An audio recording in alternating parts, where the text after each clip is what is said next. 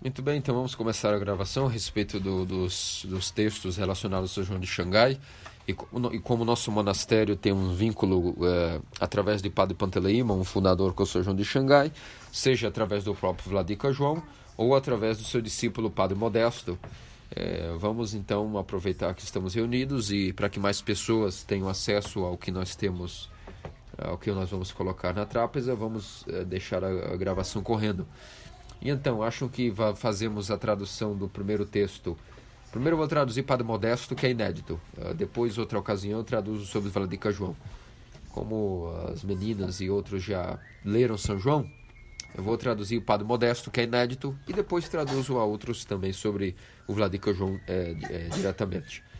Uh, então, é, querem que, que acham? Traduze, tra, traduzimos em espanhol ou português? Esse arquivo? Melhor espanhol que outras pessoas aproveitam. Espanhol? Ok. Então vamos primeiramente a respeito da, do, sobre o padre Modesto, e era um monge modesto, que era um discípulo de São João. Como é um arquivo inédito, vou priorizar ele e depois, em outra ocasião, traduzo também o arquivo As Memórias de Padre Panteleimon sobre São João de Xangai. Então vamos aqui. As Memórias de Padre Panteleimon a respeito do arquimandrita Modesto, primeiramente, Efimovich Sushut, que faleceu em 1984. Foi ordenado por arcebispo João de Xangai.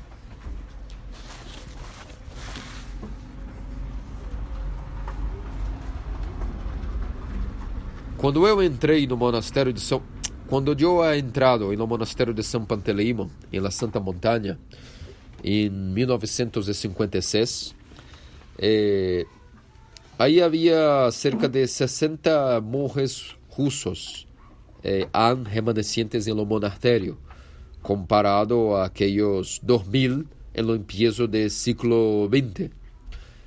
Ellos eran eh, la mayoría ancianos, hombres ancianos en sus 60, 70, 80 o 90 años. Yo tenía 21 años de edad. Eh, después de mí, lo más joven tenía 58, en aquel entonces, en 1956, en Monteatos. É um pequeno adendo, vocês sabem que Monte Athos, no auge, tinha uma população de quase 20 mil monges. Em no caso do monastério de São Panteleimon, é o único monastério russo em Monte Athos. Existem 20 monastérios. Acá estou fazendo uma pequena explanação. O, texto está parado para que a gente entenda. Apenas estou fazendo uma pausa explicando que, que alguns detalhes, porque alguns são recém-chegados, estão bajo a preparação para a iluminação Portanto, estamos fazendo aqui algumas eh, eh, notas acerca, acerca do, do texto e agarrei algumas algumas pausas também ao largo da leitura. Portanto, voltando à explicação. Em Monte Athos, na península de Monte Athos, tem 20 monastérios. O russo, a maioria são gregos. Há um monastério eh, russo, outro búlgaro, um georgiano, mas a maioria são monastérios gregos. O monastério russo é o monastério São Panteleimo, onde Padre Panteleimo, que é grego, foi onde ele se alistou para ser um novício. E, portanto, aí em 1956, como ele mesmo narra, a maioria já eram velhitos. Uh, gente, o mais jovem tinha 58, imagínate. A maioria de 60, 70, 90 anos, ele tinha aí seus 21. E, portanto, o monastério de São Panteleimo é um monastério bastante grande, bastante distinguido em Monte Athos por suas cúpulas em formato de cebola e, e verdes, como toda a arquitetura russa.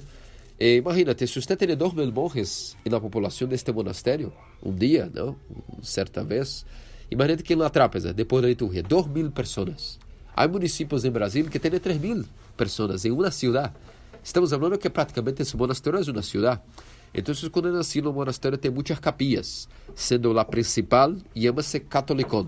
que é o Catolicón? A igreja principal, a maior, onde há o refeitório como que anexado a esta igreja, e por isso essa igreja chama Catolicón, a igreja principal. Pero quando é um monastério muito largo, não se imagina dois mil monges assistindo a mesma liturgia na mesma capilla. Sempre há outras capillas e no mesmo monastério, no mesmo mur muralhas do monastério, é como uma cidade. Todo monastério sempre foi visto como uma micro-cidade, que depois dá origem a outras cidades. Não? Por isso é muito bem estabelecido panateria, eh, a hacienda adentro do mesmo monastério, eh, tesouraria, la parte que trabalha com eh, eh, te tecidos eh, pessoas que estão especializadas em coser para ser eh, paramentos. É uma indústria. O monastério sempre é visto como uma indústria. Não se imagina pessoas paraditas orando e contemplando o Buda como la, ideal monacal ocidental.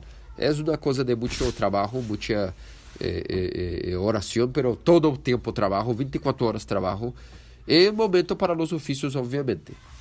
E então temos aí que uma certa trapeza desta, imagínate, você está sentado em muitas, muitas mesas e miras dois mil hermanos. Isto não se passa em um só sítio, se passa com capillas esparradas ao largo da mesma eh, propriedade chamada El Monastério. Em dias de festa especialíssimos, aí sim o catolicão se queda superlotado com todos esses monásticos sentados juntos no refeitório por um dia excepcional. Pero, em geral, dia de semana, para ter mais silêncio, eles se dispersam em diferentes microcomunidades dentro do mesmo monastério. É apenas um adendo a respeito de, de um cenário de que é um monastério é, comparado à magnitude de um monastério como São Panteleimo, que é um monastério bastante grande entre os 20 de Monte Athos. Por bem. Continua Padre Panteleimo. Havia aí alguns poucos padres cárpato-russos que haviam venido ao monastério lo empiezo de los anos 20, 1920, depois do colapso do Império Austro-Húngaro e no final da Primeira Guerra Mundial, antes de los gregos haviam eh, eh, eh, proibido a entrada de não gregos em no Monte Athos depois de, de los eh, de los medios de los anos 20. Estes padres, estes padres eram listados, estavam listados oficialmente como uniatas, porque pero eram ortodoxos secretamente, obviamente, pero uma vez que haviam venido do Império Austro-Húngaro, depois que o Império Austro-Húngaro se colapsou, eh, eles foram finalmente livres para proclamar-se dentro de Atos que eram de fé ortodoxa abertamente. Entre estes 60 padres cárpato-russos no monastério e todo o demais, Havia um anciano e era um monge modesto que havia sido ordenado por eh, como cura, como sacerdote, por arcebispo Juan de Xangai. Padre Modesto era um modestíssimo, mais, mais modesto e piedoso eh, monge. Ele servido, ele, perdão, ele servia a liturgia bastante silenciosamente como um ángel. Eh, ele tinha uma voz calma e dulce. Eh, em um pequeno tempo, em pouco tempo, eu me, me volvi bastante ligado a ele. Desenvolvemos um, um, um laço, não? Eh, um vínculo. Eu mirava ele como um exemplo de um bom monástico. Ele também me amava porque eu também era calmo, silencioso e, e orava durante os, os serviços. Padre Modesto ha nascido na pré-revolucionária Rússia no século XIX, 1892.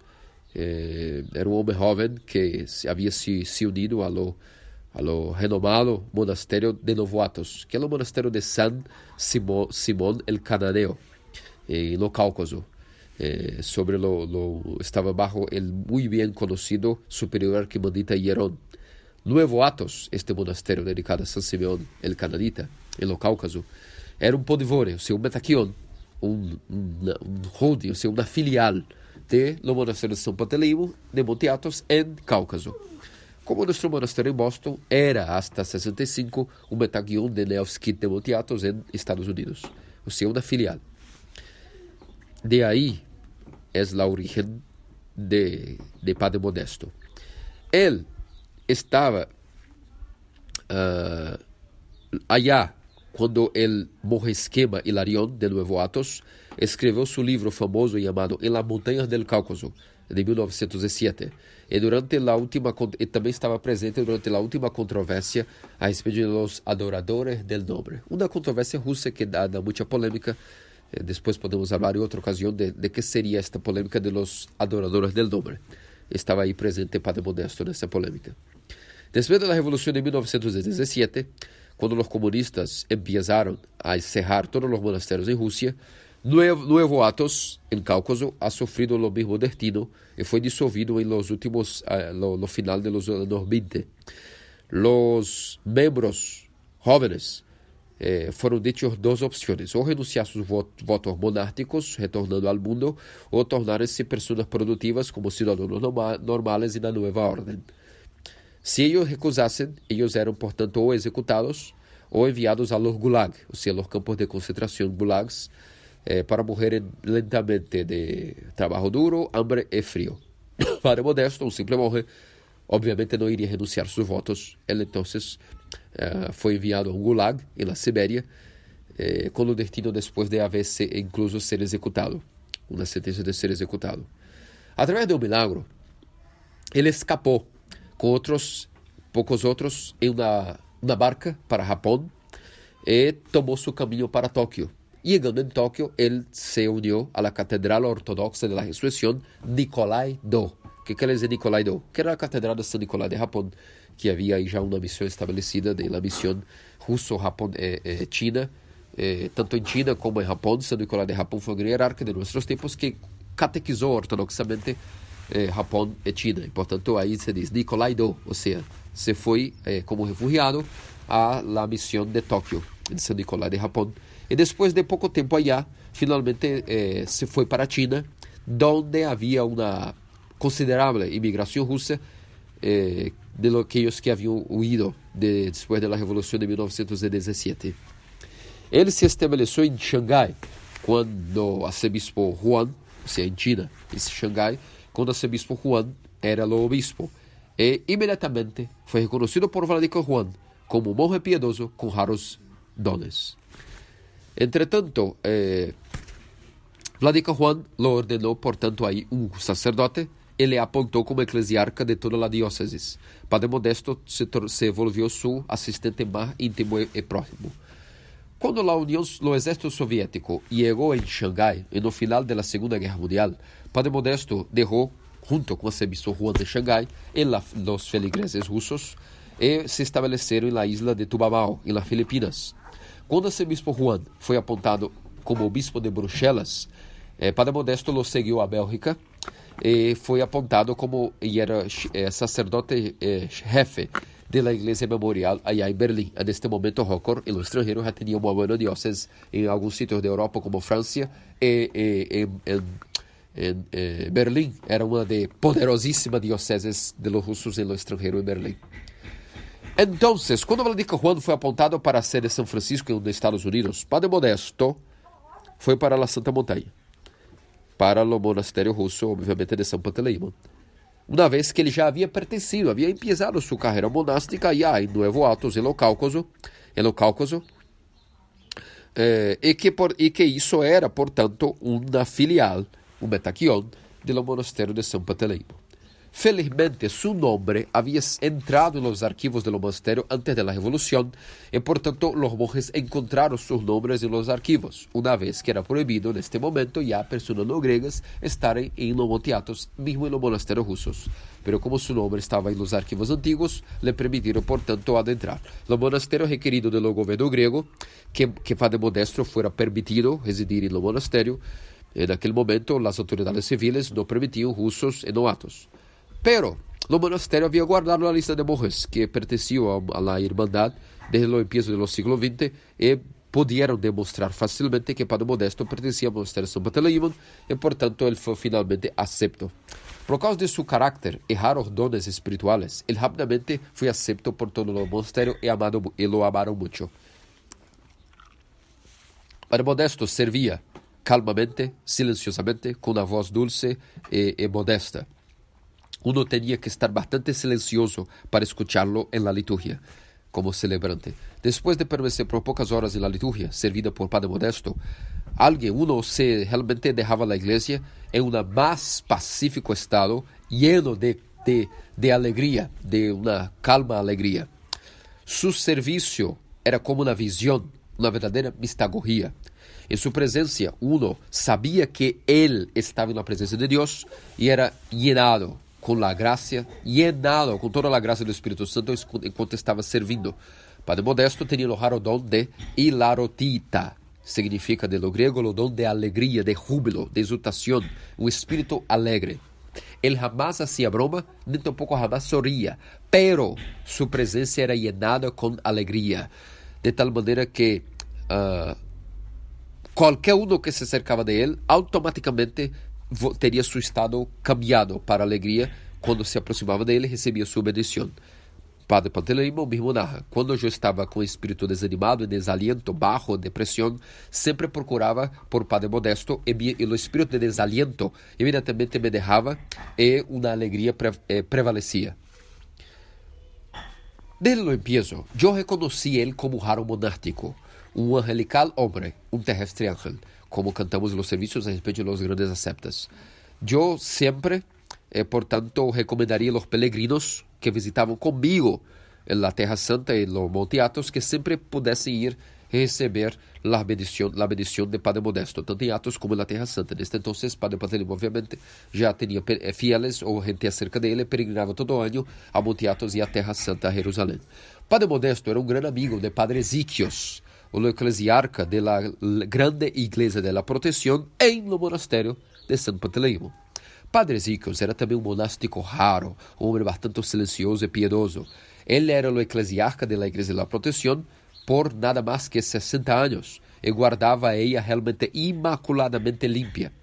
Uma das funções do eclesiarca é guardar todo a igreja, as lampanhas, a limpeza. O eclesiarca é o que cuida da igreja um monge eclesiarca foi nombrado para cuidar da capilla, ou seja, manter, mantenerla funcionando limpia, os íconos limpios, as lampanhas limpias, os incensários todos com manutenção. Isso chama-se um eclesiarca. Esta é a função deste Padre Ezequios, que a capa de Padre Lima está citando em, sua carta para falar também de Padre Modesto. Portanto, este Padre Ezequios era o eclesiarca desta igreja de la proteção por mais de 60 anos. Padre Ezequios era um grande amigo de Padre Siluan, y evidentemente un de los glorificadores del nombre. No adoradores del nombre, glorificadores del nombre. Todo ortodoxo es un glorificador del nombre.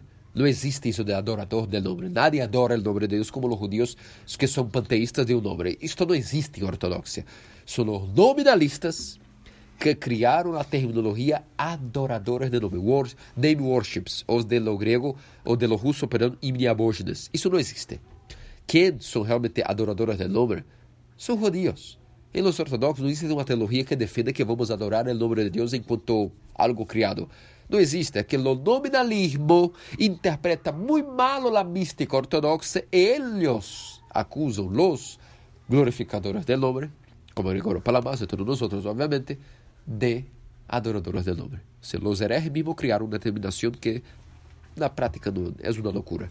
Portanto, eh, volviendo Padre Zicos era um grande amigo de Padre Silón e, evidentemente, um dos glorificadores do nome, que, eh, havia resacado seu nome de la de fé quando os glorificadores do nome foram expelidos do monastério em 1912, na perseguição contra os que não queriam renegar o nome de Deus, foram expulsos de Montiatos. Os glorificadores do nome, em 1912. Então, esse Padre Ezequios, que ele hizo? Eh, evidentemente, como era um nome glorificador, ele tratou de retirar seu nome da confissão de fé, falsa confissão de fé, de 1912. Quem não havia confessado que realmente não era glorificador do nome, teria que, teria que deixar atos. La polêmica de, acerca do nome nesta época. E, portanto, ele sacou seu nome da confissão de fé, de fé daquele momento, e, e, e, junto com os que foram expelidos do teatro em 1912, a fim de, de, a fim de poder permanecer allá. E ou então está junto com aqueles que foram forçadamente, violentamente colocados em um navio para se levá-los como prisioneiros à Rússia. Mire que se cumpriu acá uma pequena adendo e nota, cumpre-se a profecia de Deus que no final dos tempos uns serão mortos por causa do nome de Deus.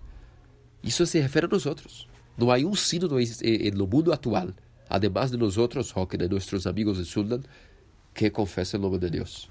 Todos os outros são nominalistas todos se volveram nominalistas. Portanto, há por isso esta polêmica idiota de nos dizer que somos adoradores del nome. Uma, um chororô, uma, uma, uma, uma, um reclame de gente que não sabe que é ortodoxa. Infelizmente, e se cumpre a profecia de que no final dos tempos eh, o nome de Deus seria difamado. Haveria perseguição contra o nome de Deus. Isso está, está em movimento. Né? No, no século XX foi um ciclo terrível. Muitas heresias, incluso, atacando o nome de Deus. Quem pode dizer que o nome de Deus não é santo? Alguém pode dizer que o nome de Deus não é santo? Isso não é adorar o nome de Deus, é não macular o nome de Deus. Pero o objetivo desta carta não é isso. Pero o padre Pontelimo, como era atacado sempre de ser adorador do nome, acá hizo um pequeno adendo de que eh, quando apresenta Padre Ezequiel, também apresenta eh, um pouco desta questão.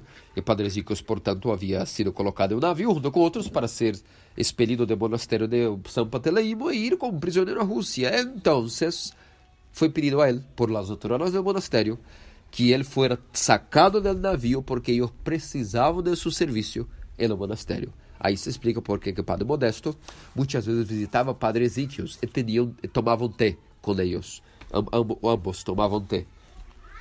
Muito bem, continuando. Eu, diz Padre Panteleimo, já havia deixado o monastério alguns anos antes, mas eu visitava-lo todo ano quando eu ia à Grécia para servir no convento de Oinoces. Conhecendo o grande eh, vínculo entre Padre Modesto e minha pecaminosidade, el abade do monastério Padre Ilian, naquele tempo, e outros requeriam-me sempre a poder aproximar-me de Padre Modesto em Monte Athos, em monastério de San e convencê-lo a permanecer allá. Em obediência, eu disse que hablaria com Padre Modesto e suplicaria a ele para não partir, pero não havia mais, não havia chance. ¿Por quê? Ele disse a mim: Eu não quero te entristecer, te molestar, Padre, pero eu não vou trair o testamento de mim nada. Padre Vladico, é Vladico Juan de Xangai. Ele me proibiu ter qualquer vínculo com clérigos soviéticos e jamás coabitar com eles no mesmo sítio. E para onde você vai agora, já que és velho? perguntou Padre Podelimo. E ele disse: Mesmo se eu tiver que morrer nas ruas e nas calles, eu não serei desobediente às instruções que foi dado a mim por São Juan de Xangai. Ele ha contestado. Acá vamos fazer um pequeno adendo. Por quê? Porque nesse momento estavam entrando clérigos soviéticos enviados de Rússia para se filtrar no monastério de São Panteleimo e ele sabia muito bem que eram eles e não queria mais permanecer nem mesmo no mesmo monastério, sabendo que havia gente soviética infiltrada, porque assim havia recebido instrução de Vladimir Juan de Xangai. Ele, portanto, deixou o monastério em 1965, na idade de 73 anos, e foi para Jerusalém onde havia também uma considerável comunidade de russos monásticos que estavam aí antes da Revolução de 1917 em comunhão com a igreja em lo estrangeiro, la Hokor. Ele estava esperando encontrar aí algum canto em um dos monastérios russos. Hasta hoje existe uma comunidade bastante renomada de russos na Terra Santa. E ele tinha eh, expectativa de que naquele entonces encontrar algum canto nos monastérios russos e viver aí o resto de sua vida.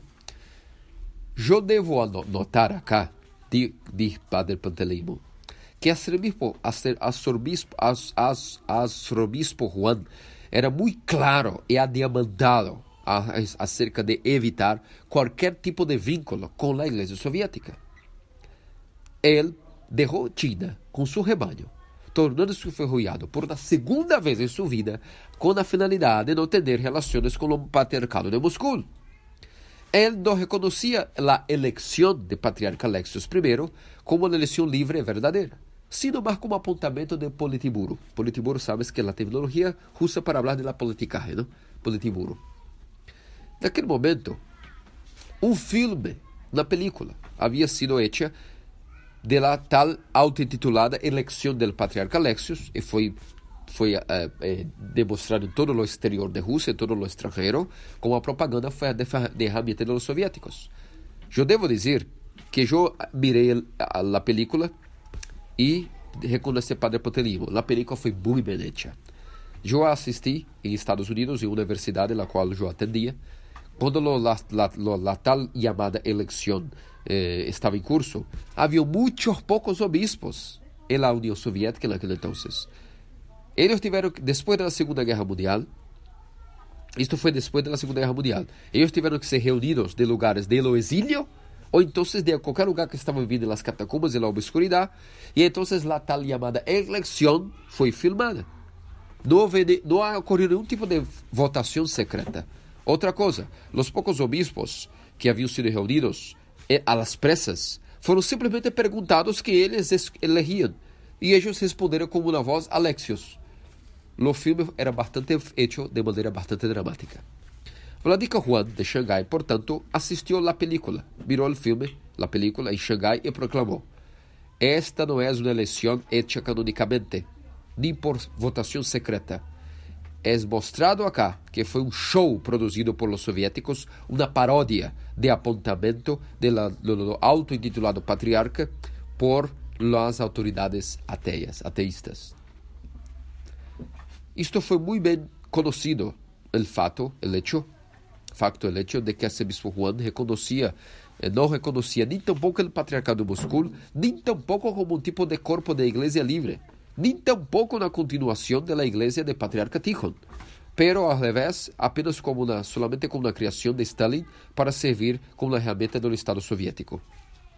Alguns apontam que, por um pouco de intervalo, Vladimir Juan havia comemorado o patriarca Alexios quando estava em China.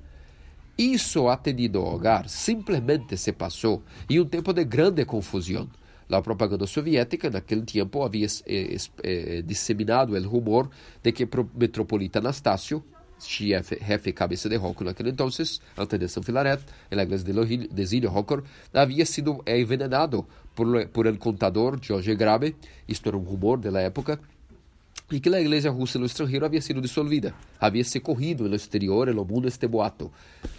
Isso se passou no final dos anos 40, quando o metropolita Anastácio, na verdade, havia huído de Sérbia, andando por pés com o milagroso ícone de Kursk, o famoso ícone de Kursk de, de, de la mano de Deus, e ele ha, ha cruzado la, la, la fronteira de Sérvia por pé em secreto para não ser detectado por autoridades soviéticas e ser eh, eh, colocado como prisioneiro.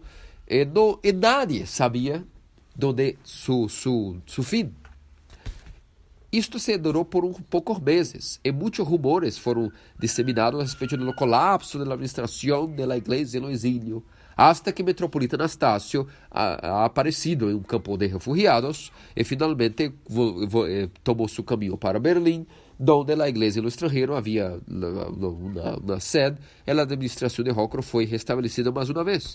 Então, finalmente, no ano de 1950, Metropolita Anastácio voltou e foi a Estados Unidos. En ese tipo de confusión, Vladimir Juan no, no conocía eh, la tradición. Él no sabía quién comemorar la liturgia, se quedó confuso. Vladimir Juan no conocía la tradición de los no conmemorantes de Mutiatos, de que en tiempos de confusión uno no conmemora ni un tipo de obispo, solamente dice, eh, por nuestro obispo en blanco, lo, venerable presbiterato, diaconato de Cristo, por el pueblo, en paz oremos al Señor. Pero assim que o metropolita Anastácio ha emergido e colocado novamente uma encíclica restaurando a ordem, ele, Vladimir Juan, chegar imediatamente novamente comemorou a igreja no exílio e firmemente recusava-se estar bajo a administração do patriarcado de Moscou. Aí está a explicação porque alguns dizem que Vladimir Juan comemorou o patriarcado de Moscou. Mentira. Ele é um homem muito simples, questão humana, muito, muito débil em algumas questões humanas, e como quedou confuso, não sabia comemorar por um ratito, imaginando que tudo havia se acabado, comemorou Alexios, pero isso foi por um ratito de tempo, que se quedou confuso. Pero assim que viram que Metropolita Anastácio não havia desaparecido, e, e se, se tomou conta da situação, rapidamente voltou a comemorar Hócor e isto não quer dizer que ele estava bajo os soviéticos nem que concordava com os soviéticos. São os detalhes da situação que acá quem viveu sabe muito bem, como nosso padre Panteleimon. Muito bem. Vladimir Juan chegar ao único bispo russo no leste oriental, no, mais eh, extremo leste, que ha recusado aceitar o patriarcado soviético. E, portanto, ele foi enviado para o exílio mais uma vez, por a segunda vez em sua vida. Lo facto de que arcebispo Juan havia se opus, opo, oposto ao patriarcado de Moscou é atestado hasta por los membros de los mismos patriarcado. Eu, remembro, eu me, me recuerdo bem, dijo padre Pantelimo, quando era jovem, que no tempo que, que estava lendo o artículo de lo, la, no periódico de, de los arcados de Moscovita, nos Estados Unidos, chamado One Church, ou seja, uma igreja, eh, o autor estava denunciando a si mesmo Juan como o mais peligroso e pior oponente de patriarcado de Moscou em todo o mundo. Ele escreveu que de todos os oponentes, Vladimir Juan havia hecho o mais danoso este, eh, eh, daño em la diáspora russa por sua presença no extremo oriente, na Europa, e no Novo Mundo, predicando contra a comunhão com o patriarcado de Moscou. Uno pode rapidamente, prontamente ver isso na mesma instância de Padre Modesto. Hizo partir del monasterio de San Panteleimon de Athos solo por la presencia de clérigos soviéticos, siendo el discípulo de su padre Vladimir Juan. Por tanto, para aquellos que distorcen los, distorcen los, los hechos, los factos y quieren reescribir la historia, Aí está lo, para eles, que querem proclamar que esse mesmo Juan era um patrono da união da Igreja Exílio com o patriarcado de Moscou. E no 2007, de hecho, alguns disseram que Vladimir Juan, nosso patrono da união. Como deve estar contente no céu que estamos unidos? Mentira, são boatos e loucuras. Não é a verdadeira história. E novamente, que graças a nós mais uma vez, temos os acessos a estes arquivos eh, tão detalhados e de gente correta. Continua Padre Panteleimon. Para retornar à narração acerca de Padre Modesto, é, tão, tão pronto como Padre Modesto aparecido na terra, na terra Santa, em Jerusalém, ele imediatamente foi reconhecido como um raro, uma rara pessoa espiritual por Madre Tamara, a abadesa do convento russo de la Ascensión de lo Monte de las Olivas. Madre Tamara era uma Romanov, e, portanto, estava relacionada ao imperador de Rússia, o czar Martin Nicolás. No mundo, ela havia sido ca casada com um príncipe russiano. Seu filho, Teimuraz, a residia em Nova York e era um piedoso membro da Catedral de Kursk da Mãe de Deus, de Hokor. Madre Tamara, la abadesa, era ela mesma uma extra, extra, ex, extraordinária persona, não apenas ela nobre em sua linhagem, pero muito mais nobre em seu espírito. Era uma real ama uma grande anciana de nossos tempos. Sobre sua abadia, o convento de León ha atingido su auge, su gloria, com uma multitud de monjas em boa ordem monástica. Ella ha reposado llena de, ella llena de años en la fiesta de la Donación de la Madre de Dios enquanto as irmãs estavam cantando los apostolarion de la fiesta. Oh, vosotros apóstolos de lejos, e nos sido reunidos agora em lo, en lo vale de Getsemane, como cantamos los es apostolarion de la fiesta de la dormición. Tendo reconocido los dones espirituales de Padre Modesto, ella, la abadesa, lo invitó a se tornar o padre espiritual do convento. Ele ha recusado, dizendo que ele já era viejo, debilitado com muitas dificuldades e, además de tudo, era um homem muito estricto, muito duro. Maria Temara disse que era exatamente o que o convento estava precisando e estava faltando: estricta ordem.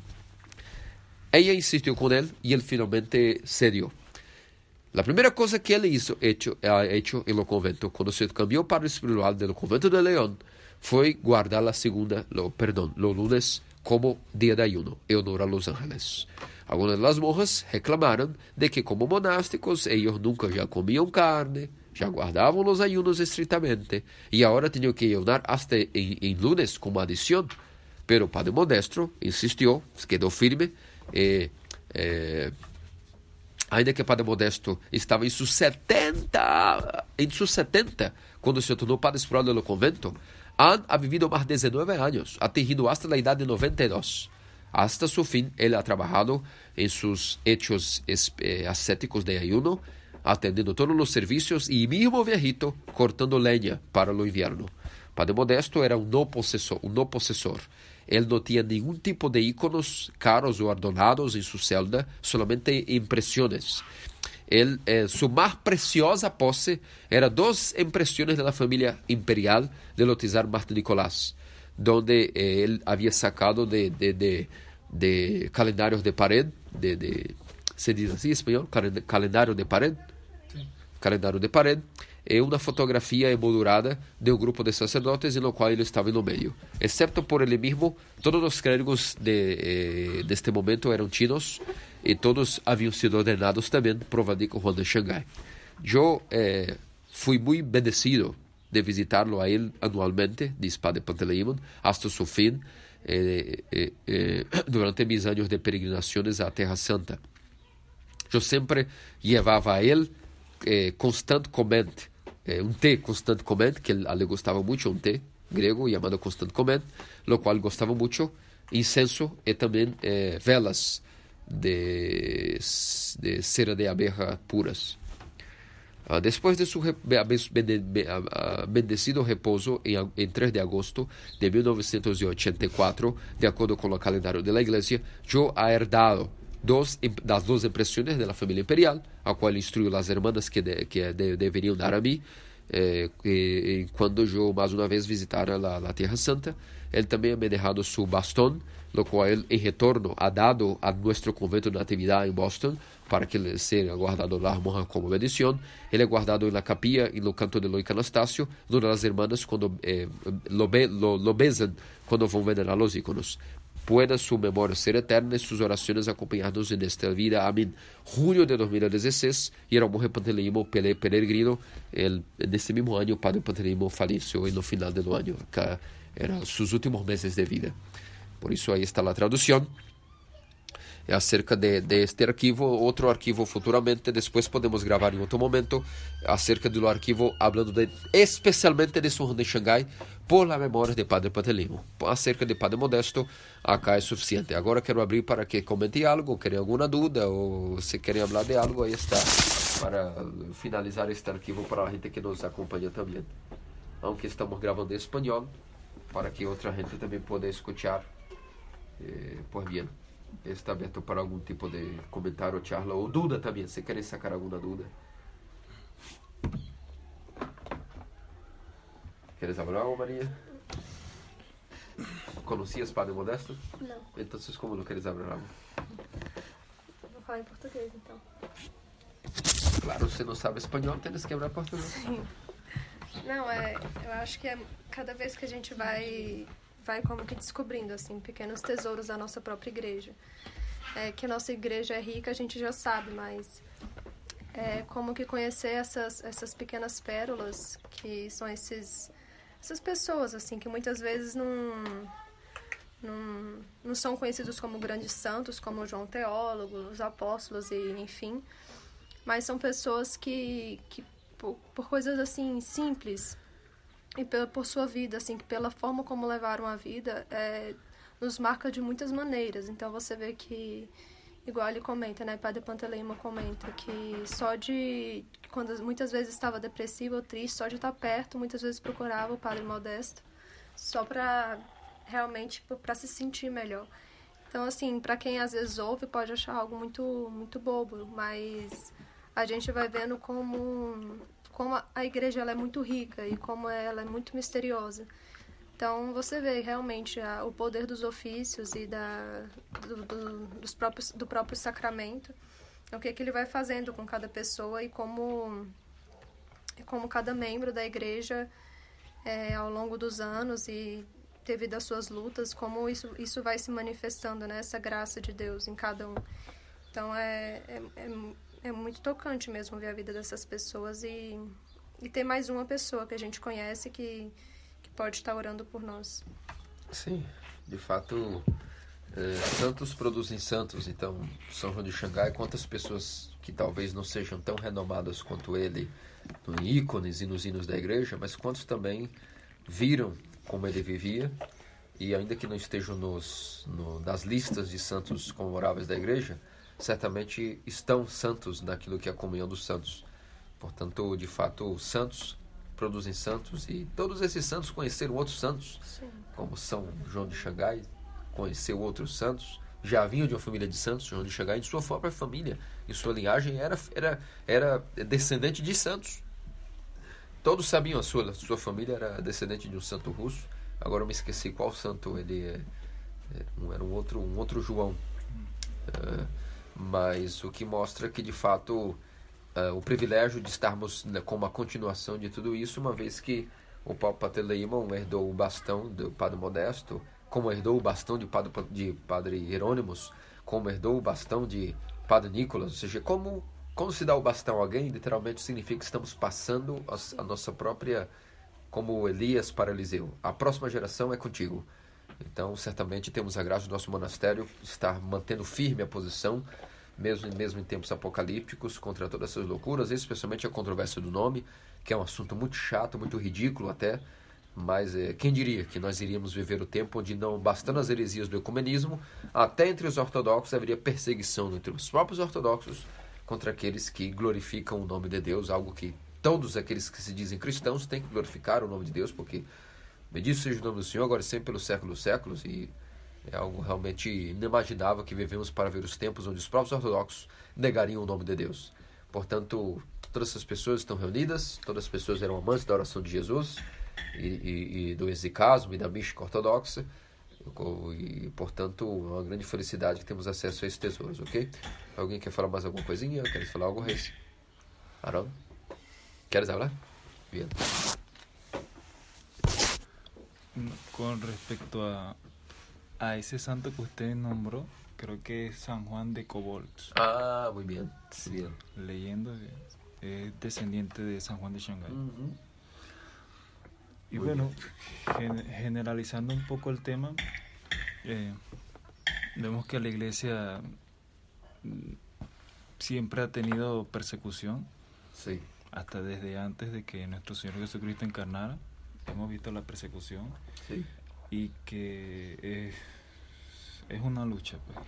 sí. Una lucha que ha tenido la iglesia a través de todos los siglos y, y se ve que sobre todo el siglo XX fue como que se abrió aún más esa brecha Sí, y que no solamente el ecumenismo sino muchos otros factores hicieron que la iglesia estuviese cada vez más llena de falsos cristianos, sí, en pocas palabras. Y también uno tiene que cuidarse mucho de que la mayoría de estos ecumenistas que vivieron en aquel entonces también hicieron relatos y hacen ver, como usted bien mencionó, el caso de San Juan de Shanghái, que conmemoró al patriarcado de Moscú, y así hay muchas otras informaciones, por ejemplo de San Serafín Rose también, que, que también no tuvo ningún tipo de inconveniente, según dicen algunos, con el patriarcado de Moscú, y así pues, cómo esta gente eh, sabe meterse, sí. como el mismo demonio. Con ambigüedades. Sí, saben, Procurando brechas a todo tiempo, sí. sí, ellos saben cómo meterse y manipular a la gente. Además, viven para isso, estudam isso. Não é como nós outros que temos hijos, trabalho, nossos obispos que têm dióceses a estar funcionando e, e, e cuidando de maneira como pastores. Esta gente herética vive em prol da heresia, não? Em poucas palavras, quem vive submi- submisso a Cristo vive um modo de vida em função de Cristo. Pero esta gente que é herética e que realmente por algum motivo é assim, não estamos para julgar el hereje, pero la heresia, se nos jugamos nosotros estamos condenados também. Hay que julgar la heresia, não o hereje, não?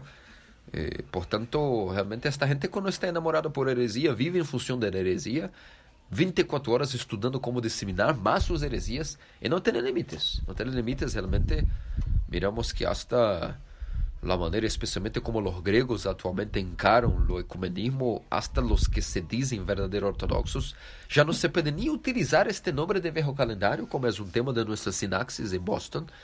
O tema dizer-se viejo calendário já não nos inclui como verdadeiro ortodoxo, porque há muitos que são de viejo calendário que são llenos de heresias. Esse termino, nós oficialmente, do, em do, eu estava presente, na Sinax de 2019, oficialmente já dizemos, Rockna não se intitula mais uma igreja de viejo calendário. Dizemos, somos verdadeiros ortodoxos. Isso já inclui que, claro, seguimos que calendário? Juliano, obviamente.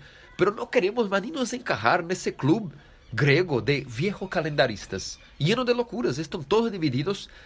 Dizer assim, sou viejo calendarista, já é dizer, sou herético, louco, ambíguo.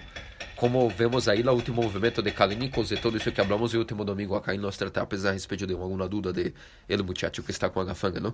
Por isso, eh, realmente, em poucas palavras, eh, não temos que não titular mais nada, só verdadeiros ortodoxos. Isso inclui tudo.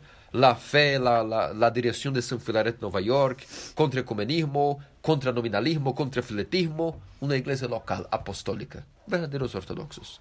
Porque hasta esse termo viejo calendário já está muito desgastado. Se, eh, se diluiu tanto esta terminologia que eu não sei mais o que significa. O que é ser viejo, viejo calendarista? Uma pessoa que para comungar, por exemplo, tem que passar 12 dias de ayuno. Porque alguns, para dizer que são calendaristas, dizem que é verdade que, segundo práticas locais dogmáticas, agora, uno tem que ayunar 12 dias sem carne. Onde está escrito isso em algum canon? Então, isso são sinônimos de ser viejo calendário. Gente, me refiro aqui a alguns mateitas e todo, não? Por isso, como você bem disse, você que está aí atualizando-se cada dia nas redes sociais contra a gente que todos os dias aparecem ortodoxos de várias espécimes, não? Você mesmo é, é, é um exemplo de como uno é violentado rápido eh, estas, como você disse, sabe como meter-se, são especializados nestas tramas.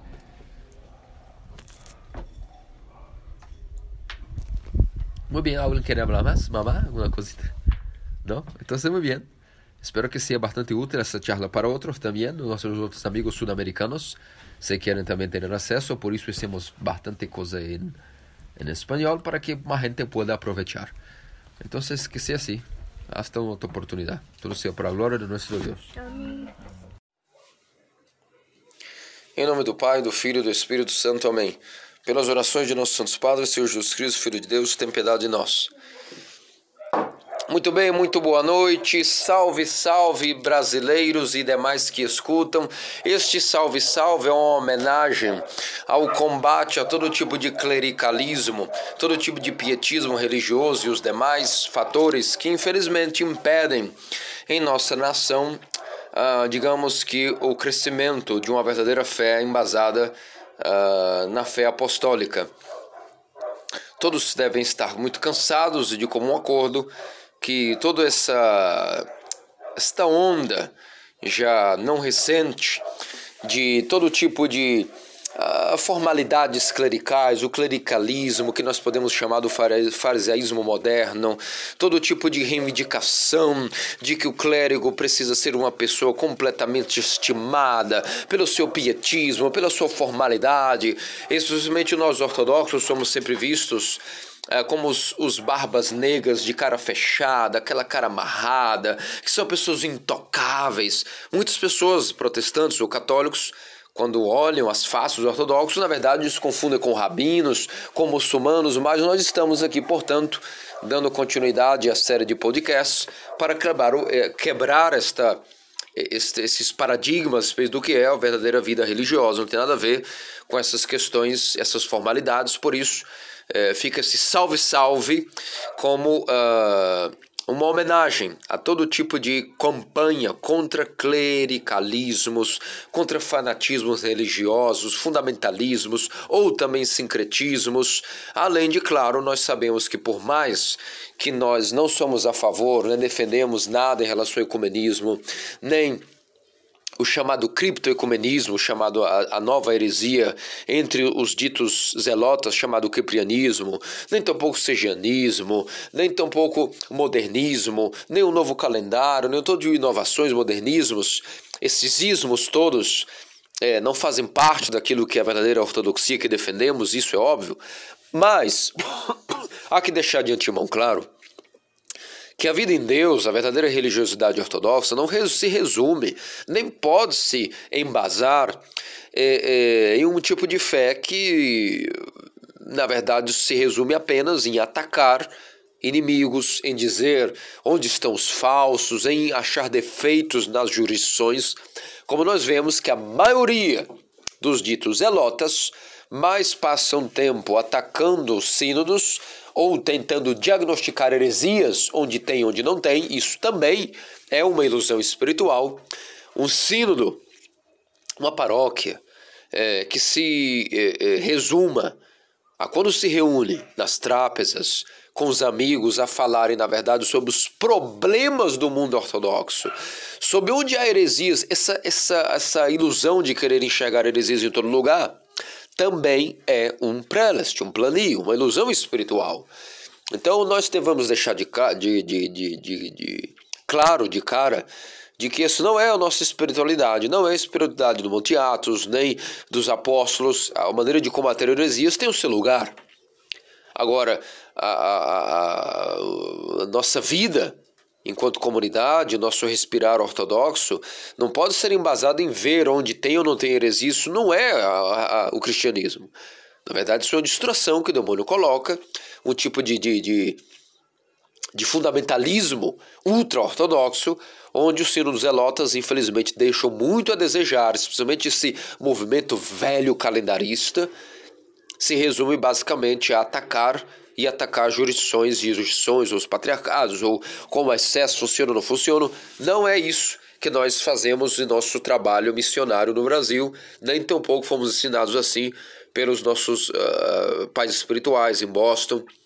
O objetivo da vida em Deus, a vida em Cristo, é a comunhão com Deus, a teosa, a deificação, como todos já sabem, a união com Deus, a luta contra as paixões, como entender como o demônio se sofistica em cada geração, as dicotomias e ambiguidades que cada geração tem que ter para entender é, as novas lutas que nós sofremos em questão cultural, moderna, o avanço dos nossos inimigos culturalmente, como as demais é, investidas de, de, de, de, pessoas não cristãs, de culturas que vão crescendo, não cabe a mim aqui denominá-las agora, a, a destruição da noção de família, do matrimônio ortodoxo, o que significa criar uma criança em Deus, o que significa ser um piedoso cristão ortodoxo, um homem ou mulher, criar os filhos, como trabalhar, como jejuar, como participar das quaresmas, o que é um sábado na ortodoxia, o que é um domingo, o que é um dia santo. Isso interessa para nós e é por isso que é, é, é isso que significa a vida em Deus, a vida cristã ortodoxa.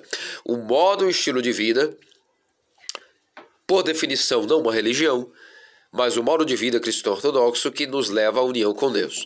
Por isso, a pedido de todos, nós vamos continuar aí a série de podcasts, onde hoje, né, nesse, nesse é, pós 7 de setembro, pós-feriadão, nós estamos aqui no dia 8 e vamos aproveitar para traduzir a, a, a, a, a tradicional é, sessão de perguntas e respostas que o nosso metropolita sempre dá quando visita algumas paróquias em nossas dioceses em Boston, em Toronto e Seattle, especialmente na última visita que fez na paróquia de São Cosmas de Etolia, uh, sempre que visita essa paróquia duas vezes ao ano, geralmente por tradição, se faz atualizações sobre a vida em nosso sínodo, como anda, e algumas perguntas que as pessoas guardam. Então, nesse podcast especial, vamos traduzir, só simplesmente traduzir aquilo que foi o Perguntas e Respostas é, na paróquia de São Cosmas, agora, domingo passado, e já temos aí pedidos de perguntas para serem é, respondidas é, semana que vem e um podcast é, é, destinado a responder as perguntas acumuladas da última semana que nossos ouvintes, leitores que nos acompanham, uh, tanto no Brasil como na América Latina, possuem algumas dúvidas, os catecúmenos especialmente, e é muito bom que nós gravemos essas perguntas e respostas, porque fica algo gravado é, que outras pessoas que estão se preparando, chegando à fé ortodoxa no Brasil, e por algum motivo chegaram aos nossos canais mediáticos, possam também ter acesso a essas dúvidas tão recorrentes e são repetitivas e até fica cansativo repeti-las tantas vezes. Então, dando procedimento, vamos dar boa noite aos nossos convidados de hoje. Uh, de antemão, uh, temos a presença de nosso querido irmão venezuelano, Arão. Muito boa noite, querido senhor Arão Garrido. Como estás? O que você tem feito nessa semana? Comente-nos algo, como vai sua vida, como anda a imigração no Brasil. Fala-nos algo, as pessoas querem ouvir sua voz também. Buenas noches, buenas noches. Eh, saludos a, a, todos los que nos escuchan y bueno, aprovechando eh, el posferiado, como bien dijo, y, y, esta serie de, de, preguntas y respuestas que también eh, hacía falta. Y es bueno que en, en, en comunidad nosotros escuchemos y así las dudas pues se, se disipen. Bien, la semana bien, gracias a Dios. Este, el trabajo bastante bien y el clima cada vez está mudando más. Así que. Excelente, querido muchas gracias. Y tenemos ahí también la presencia de la, hablando español también, eh, para los que nos escuchan, queremos eh, certamente el señor Cristian de, de, de, de Chile, está nos escuchando, Outra, outras pessoas do Mato Grosso também eh, algunos de Paraguay. Eh, y por tanto estamos bastante felizes de poder, com a graça de Deus, sim, dar continuidade a todo este trabalho. É, muito boa noite também, Maria, cantora da paróquia. Todos que escutam algum vídeo nosso, alguma celebração da, da, das cantoras. Senhorita Raíssa, uma das fundadoras da missão, está ausente porque está viajando em Buenos Aires, não pode estar presente hoje, mas certamente também é, já participou de outros de outros encontros, sempre uma pessoa muito ativa para a verdadeira ortodoxia no Brasil. manuseia nossas redes sociais. Um abraço, um alô também do Brasil para Buenos Aires. E, portanto, é, boa noite, senhorita Maria. Como anda a sua semana? O que você anda fazendo? O que você pensa da vida? O que você está pensando? Os seus pensamentos? Diga-nos algo. Sim, boa noite. É uma alegria estar aqui com vocês mais uma noite. E... Olha aí a voz, olha a voz que todos escutam aí no coral. Sim. Como podem ver, a voz também que, que, que de locutora de rádio, no podcast. Sim, é uma alegria iniciar mais um podcast esta noite com perguntas e respostas e, e é isso, que possamos desfrutar do, desta belíssima tradução que o senhor irá fazer. Ok, senhora senhorita Maria também visitou Boston, visitou no Convento das Monjas, na, da Santa Natividade, Holy Nativity uh, Convent, Convento da Santa Natividade também, que uh, também é um grande luminário de iconografia, de paramentos, de velas e artesanatos. A esposa do seu, senhor Arão está um pouco enferma hoje, não está conosco, mas certamente também manda abraço a todos. Enfim, vamos ao que interessa, começar então a tradução. É, Arão, só confira se está tudo correto no sua, nos seus equipamentos audiovisuais.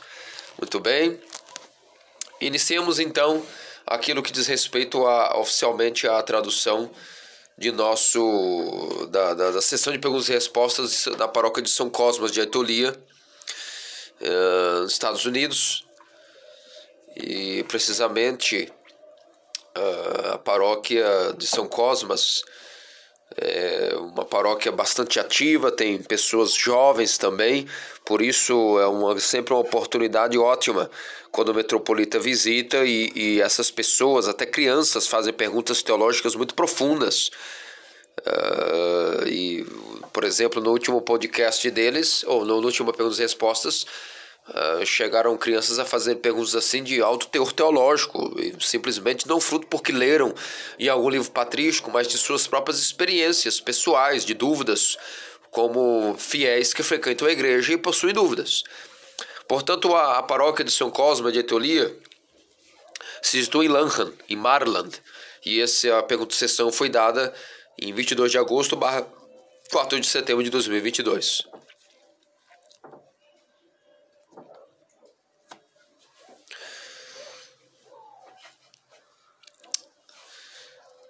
Então vamos dar início à tradução do, das perguntas e respostas oficialmente agora. Primeiro, o metropolita iniciará, iniciará o relatório sobre as atividades da nossa igreja, assim é bom que todos também possam saber. E depois algumas outras perguntas que acumulamos é, ao longo do último ano. Primeiro, antes de tudo, diz o metropolita, agora narrarei em primeira pessoa, segundo o metropolita, Desde a última visita, último setembro, é, desde então, é, eu visitei a Ucrânia, diz o metropolita, no último setembro. É, visitei também a Rússia, Letônia. a Letônia se deu, se foi visitada duas vezes. Ucrânia nós temos duas paróquias lá, o Padre Andrei, juntamente com sua família e outros agregados constituem a paróquia. Uh, na paróquia de São, Quirilo Metódio, onde ele serve, e a outra paróquia também, onde há outras paróquias paralelas uh, dedicadas aos mártires reais, onde também uh, o Padre Andreia uh, atende. E nesta visita eu pude visitar não só a paróquia de São Quirilo Metódio, como também a, a, a outra paróquia. Os visitei, visitamos, viajamos juntos de Kiev, uh, todo o caminho para aquele para uh, o, outro lugar que é próximo de Odessa. Fizemos serviços juntos, realizamos serviços, rece, eh, recebemos essas novas famílias uh, na igreja. Padre André já havia os recebido, é, como sacerdote, obviamente, mas eu como bispo também dei minhas boas-vindas à igreja, a, a eles à igreja. Foi foi ótimo visitar também o Padre André e toda a sua família, especialmente que uh, uh, o ano passado, todos sabem, ele perdeu sua, sua Matsuka, uh, Matsuka Vitória, repousou no Senhor com complicações de Covid. E foi deixado ele aí viúvo com seis, com seis filhos. Alguém, alguém é, na paróquia levanta a mão e pergunta qual a idade do, do filho mais novo e o metropolita responde três anos de idade. Uh, então, de qualquer forma, foi uma visita muito interessante, muito produtiva, é, visitar nossas missões em Ucrânia.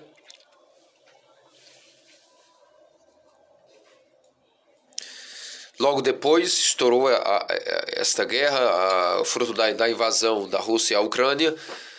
E, e agora, devido a essas complicações, quem sabe quando eu poderei visitar o país novamente. Mas mantenho contato com eles, mantemos contatos, uh, conseguimos reunir uma doação bastante substancial para ajudar para uma coleção de fundos para ajudar essa, essa, essa, esses refugiados na Ucrânia, agregados dos familiares dessas duas paróquias, e conseguimos uma quantidade de nada mais nada menos do que 70 mil dólares é, é, para, para que conseguimos reunir para poder enviar a eles.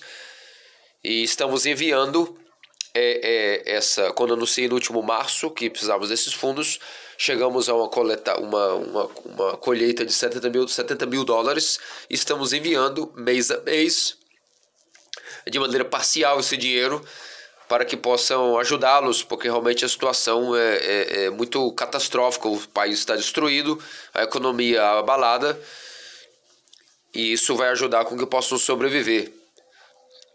Nesses tempos de guerra, especialmente, a situação está difícil e vamos enviando alguns mil por mês para que esse dinheiro possa chegar em totalidade nas mãos deles. Isso deve ser é, suficiente para que eles sobrevivam durante essa temporada. Então isso foi no último setembro, é, ou seja, um ano atrás. E, e depois em janeiro eu visitei a Rússia, fomos visitar nosso bispo Espiridão, o qual vive em São Petersburgo. Nossos fiéis, tanto em São Petersburgo, como também as paróquias que nós temos em Kursk, Uh, esta Kursk é da cidade natal de nosso padre Alexander, que serve na catedral em Boston. Também essa cidade Kursk é a cidade natal de, de São Serafim de Sarov, da onde ele era, São Serafim, e também a cidade natal de São Florence de Nova York, que também é originário de Kursk.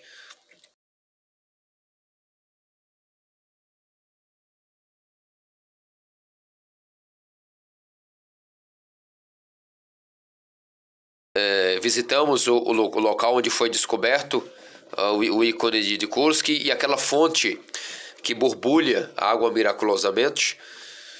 É, mesmo, mesmo, mesmo em janeiro, quando todos os lagos ao redor estão congelados, nesta fonte milagrosa que jorra água, nunca, ela nunca congela ao longo de todo o ano, mesmo no frio sub-zero da Rússia. Essa fonte milagrosa relacionada ao encontro da, do, do, do ícone de Kursk, o ícone da raiz da Mãe de Deus.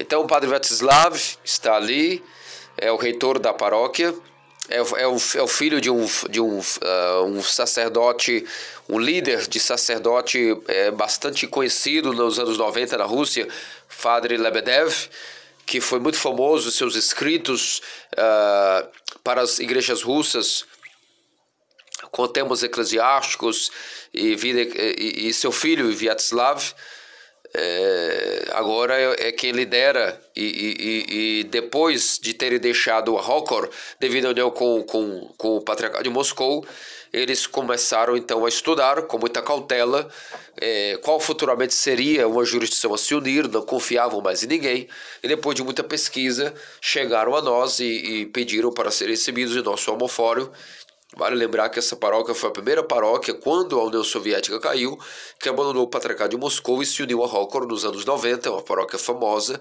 que era liderada pelo sacerdote Lebedev, que morreu e hoje seu filho Vyacheslav é, lidera e, e resolveram recentemente se unir conosco. E tivemos em, em Kursk, tivemos interagimos com os fiéis aí, portanto, tivemos também em São Petersburgo, onde o Bispo Espiridão tem os seus dois clérigos, o seu sacerdote, Padre, Ser, Padre Serguei, e seu diácono, Padre Dionísio. Há um outro sacerdote nosso também, Dmitri, em Orenburg, uma cidade, um vilarejo mais distante, que já está mais ao, ao, ao mais, mais, mais além para o leste. Enfim, junto com São Espiridão, com é, é, o Bispo Espiridão, nós partimos daí para a Letônia para poder, é,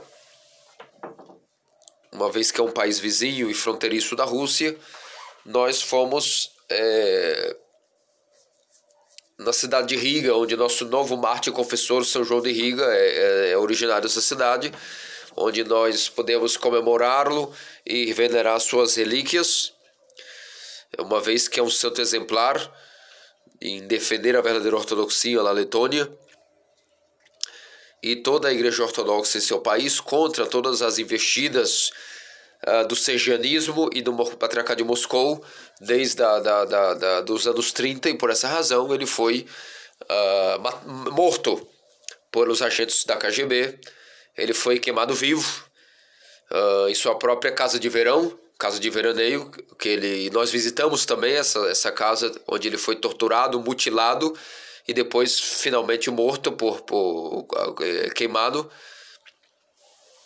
E de maneira irônica, uh, as suas relíquias são guardadas no Patriarca de Moscou de maneira bastante irônica e o tem como um santo venerado deles, sendo que ele é, foi um santo que toda a sua vida nunca reconheceu a própria jurisdição do Patriarcado de Moscou. É, nunca teve nada a ver com essa jurisdição. Uma das razões, inclusive, que ele foi morto foi porque ele nunca concordou com, a, a, a, com o, o regime soviético e também com a Igreja Soviética, que naquele então estava é, é, é em seu cisma sejanista. Por isso ele, ele defendeu sua igreja local em Letônia, era o cabeça dessa igreja. Nós temos, um, e por, por isso nossos paroquianos lá, lá possuem um grande intercessor, São João de Riga, é o seu protetor. Nós veneramos suas relíquias é, na catedral é, em Riga. Nossa paróquia lá é, é constituída de três famílias, é, duas famílias e meia, podemos dizer assim. Ou seja, digamos três famílias. Não quero entrar em tantos detalhes, mas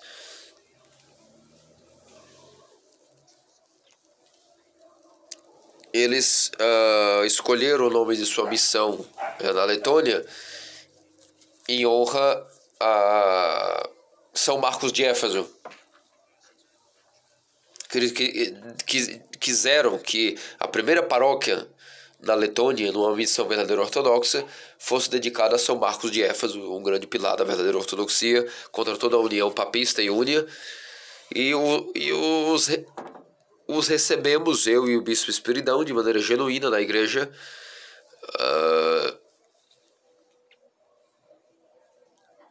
ou seja, conseguimos estar ali como é, no, no, no, no, tempo assim bastante preciso, ou seja, o time aí foi perfeito, porque foi exatamente duas semanas antes de, de, de vir à tona toda a invasão da Ucrânia e as fronteiras serem fechadas.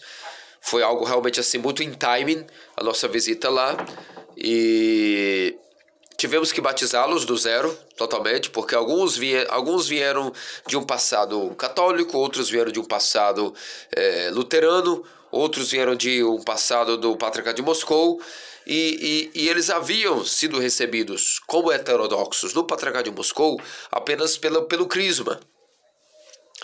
E, e, e deixaram o Patriarcado de Moscou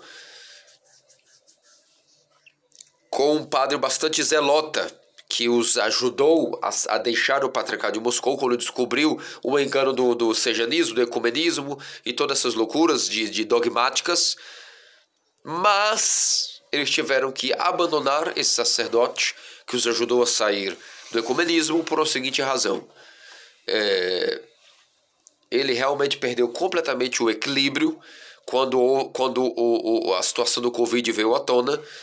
É, ele realmente uh, ficou convencido de que a vacina significa o, o selo do anticristo em qualquer lugar que se possa ir. Agora uma pessoa estará submetida ao selo do anticristo se for vacinado, não poderá viajar.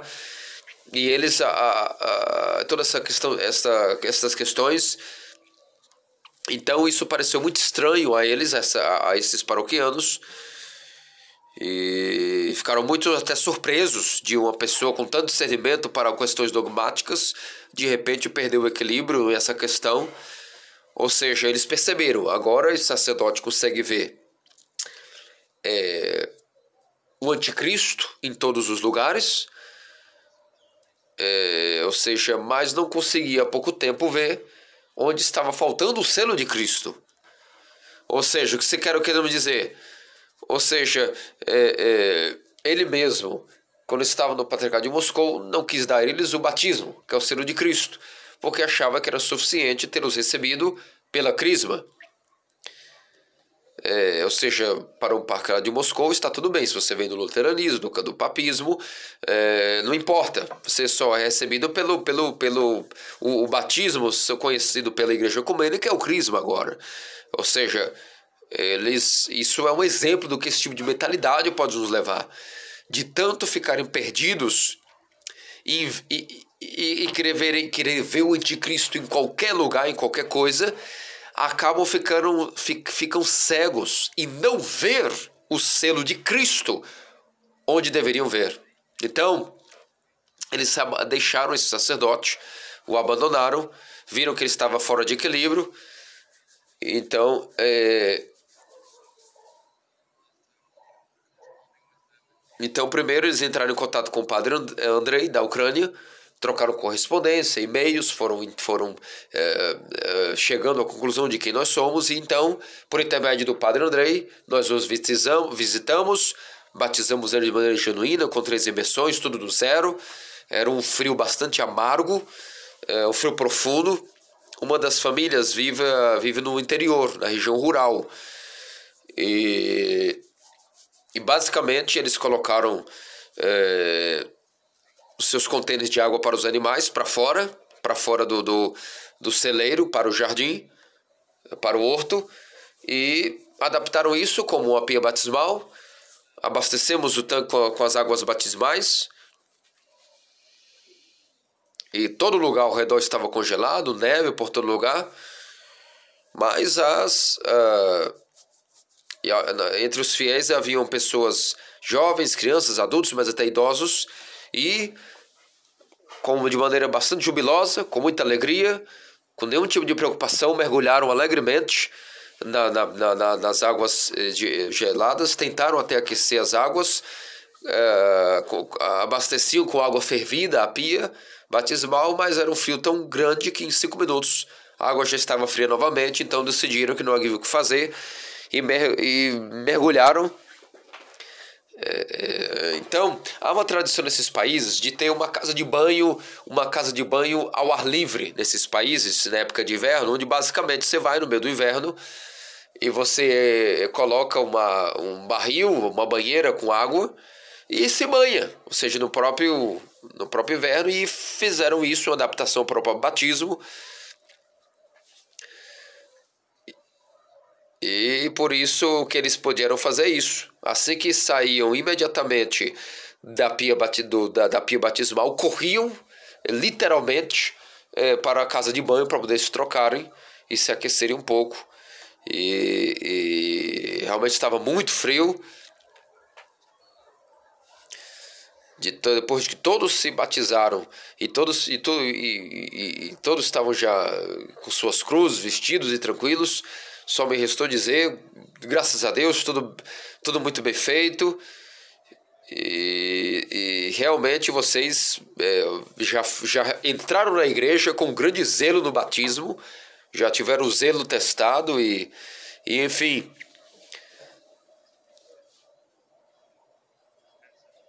Não podíamos ter feito melhor os nossos, os nossos, é, é, nossos preparativos, o local que puder, podiam se aquecer, o local que puderam se preparar, se batizar. Realmente foi algo que aconteceu da melhor maneira possível.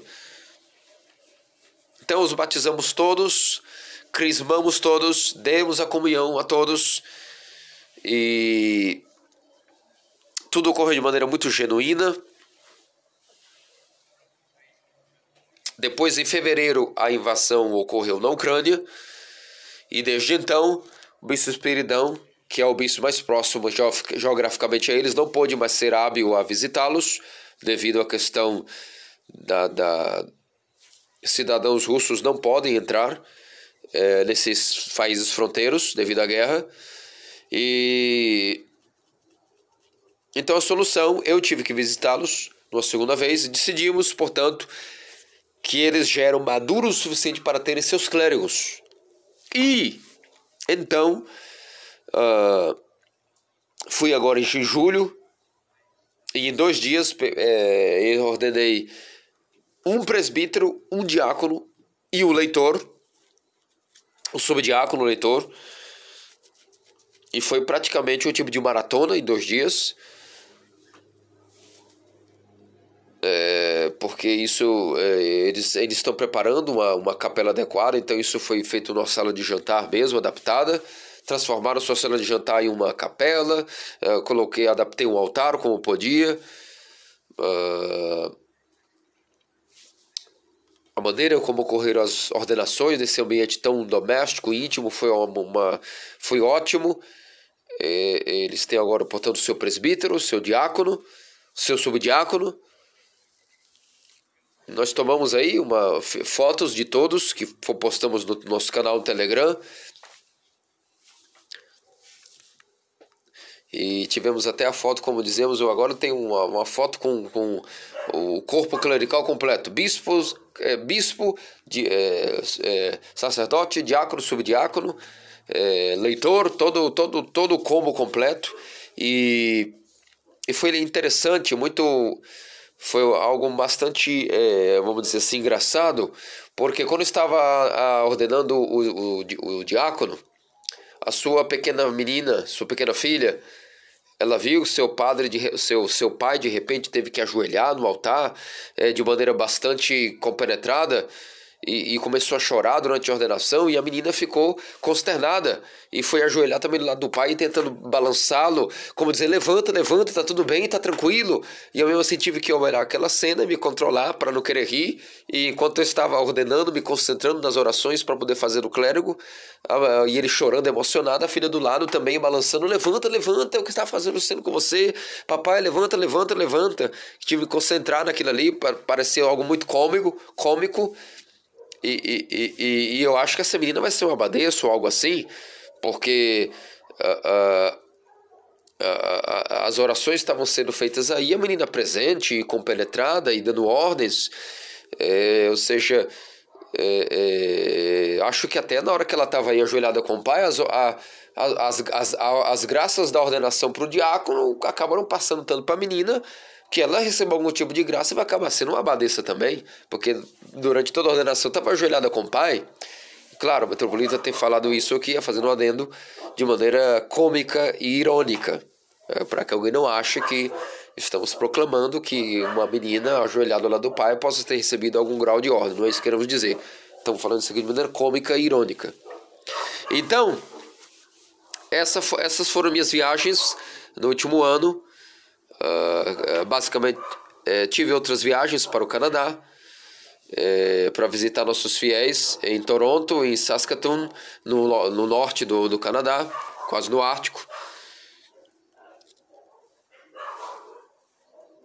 então é uma diocese de Toronto agora, é uma diocese muito unida, muito íntima uns com os outros, muito integrada e, no Canadá. Outras viagens também fiz, para além da Ucrânia e para a Letônia.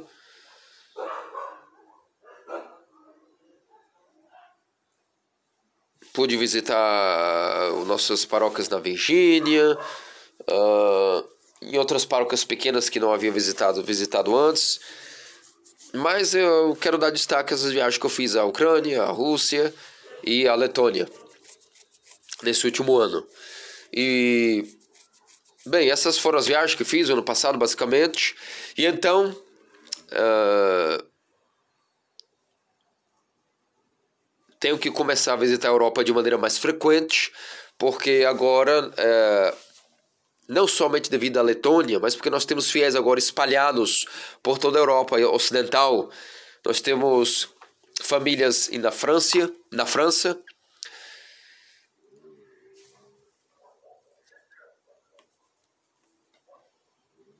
temos é, visitamos eles agora e levamos a comunhão a eles na França. Temos o Senhora na Alemanha. Também tenho que visitá-la. Ela necessita receber a comunhão. Tenho que ir à Espanha. Tive que ir à Espanha para. Tive que ir à Espanha agora também para é, batizar uma, uma menina, uma garotinha. Ela, na verdade, ela e a mãe pertencem à nossa igreja na Rússia. É, essa, essa moça com a sua filha também é, é, ori, é oriunda de Kursk. Mas devido à questão da guerra, eles não puderam mais voltar à Rússia.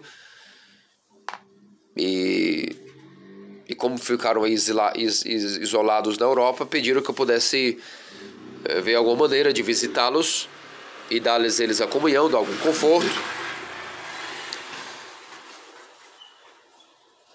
Então eu sugeri que eles me encontrassem na Espanha que aí eu poderia inclusive usar isso de estratégia para poder batizar a menininha que não era batizada ainda e dar a comunhão para ela, para a mãe, para as duas. E além disso, na mesma área da Espanha, nós temos outros fiéis da, da, da Geórgia que estão morando aí. Também minha mãe eh, está residindo na Espanha agora. Todos vocês sabem do, do, do, do meu, do meu pedido recente de orações por ela que, que passará por uma grande e intensa quimioterapia, uh, porque ela tem agora câncer, e está em Espanha com minha tia. Uh, minha tia vive na Espanha, então minha mãe foi buscar refúgio com, a, com minha tia. E, e por isso temos aí umas quatro pessoas para dar comunhão na Espanha.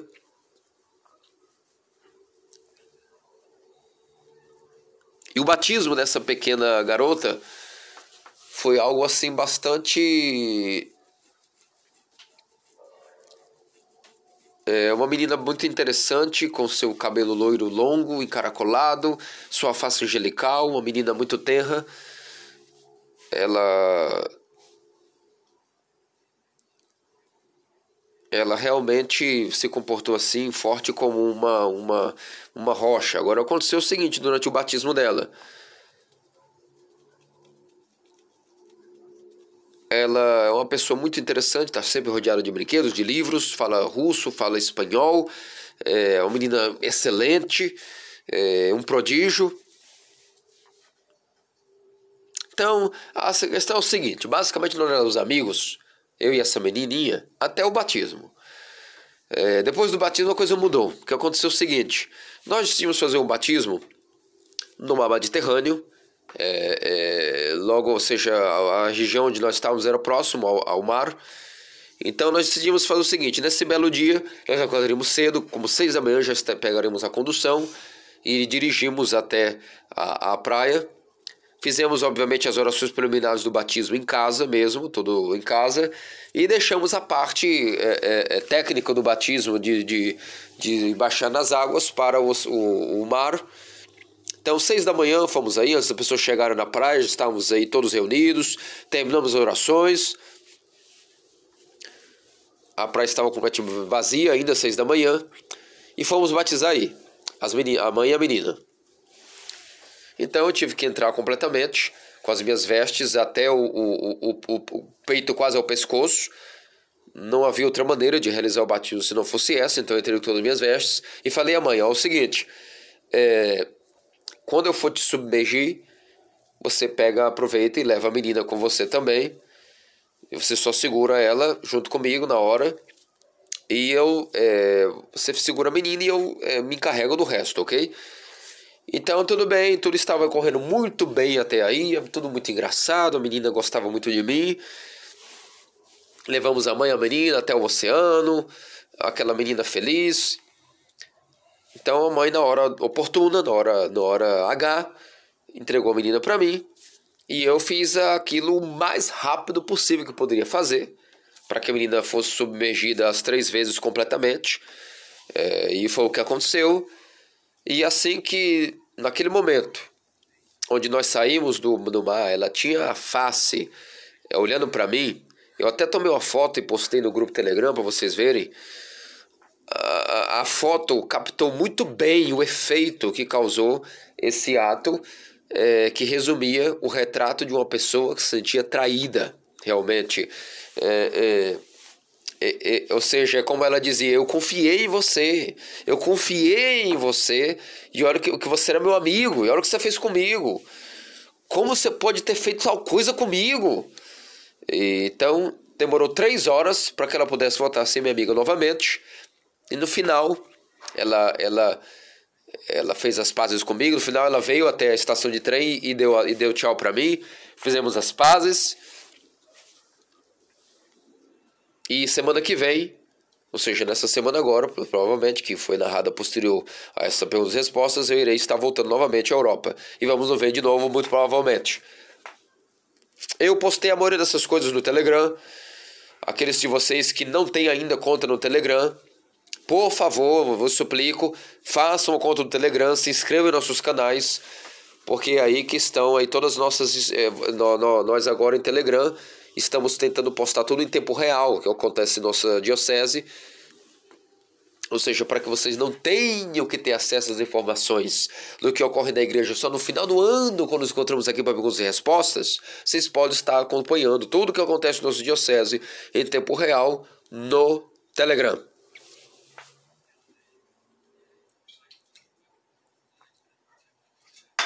Então, é, eu tento colocar o máximo possível que ocorre no nosso diocese aí no Telegram. Então, basicamente, essas foram as minhas é, atualizações sobre o último ano. E ok. Algumas perguntas que tem a respeito disso. Alguém acaba de perguntar sobre a questão, situação no Paquistão. Então, claro, também tenho que visitar o nosso querido irmão, amado, nosso amigo e fiel Nicolau Machi. Ele é refugiado paquistanês na Holanda. Nós ajudamos ele a fugir do Paquistão para a Holanda. Ele, graças a Deus, conseguiu se é, ser aprovado no, no, visto para, para receber, recebido na Holanda e agora que ele está refugiado aí trabalhando na Holanda, toda vez que eu vou na Europa, eu tento também visitá-lo. Por isso que dessa vez que eu. Que essa foi a ideia de, de convidá-lo aí à Letônia. Uma vez que era mais fácil do que eu ir para a Holanda. E nos encontramos ali. E ele também pôde receber a comunhão, participar da liturgia. Uh, nós é, ajeitamos tudo para que ele pudesse viajar de Amsterdã para Riga comecei, conheceu a comunidade lá, ficou, ficou muito feliz. E ele perguntou-me é, os detalhes a respeito. É, as pessoas me perguntaram, na verdade, sobre os detalhes sobre o que ocorre no, na situação no Paquistão.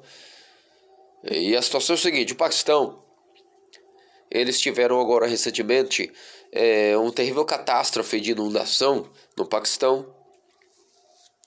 Todos os rios transbordaram e inundou os vilarejos, a todas as vilas e as cidades.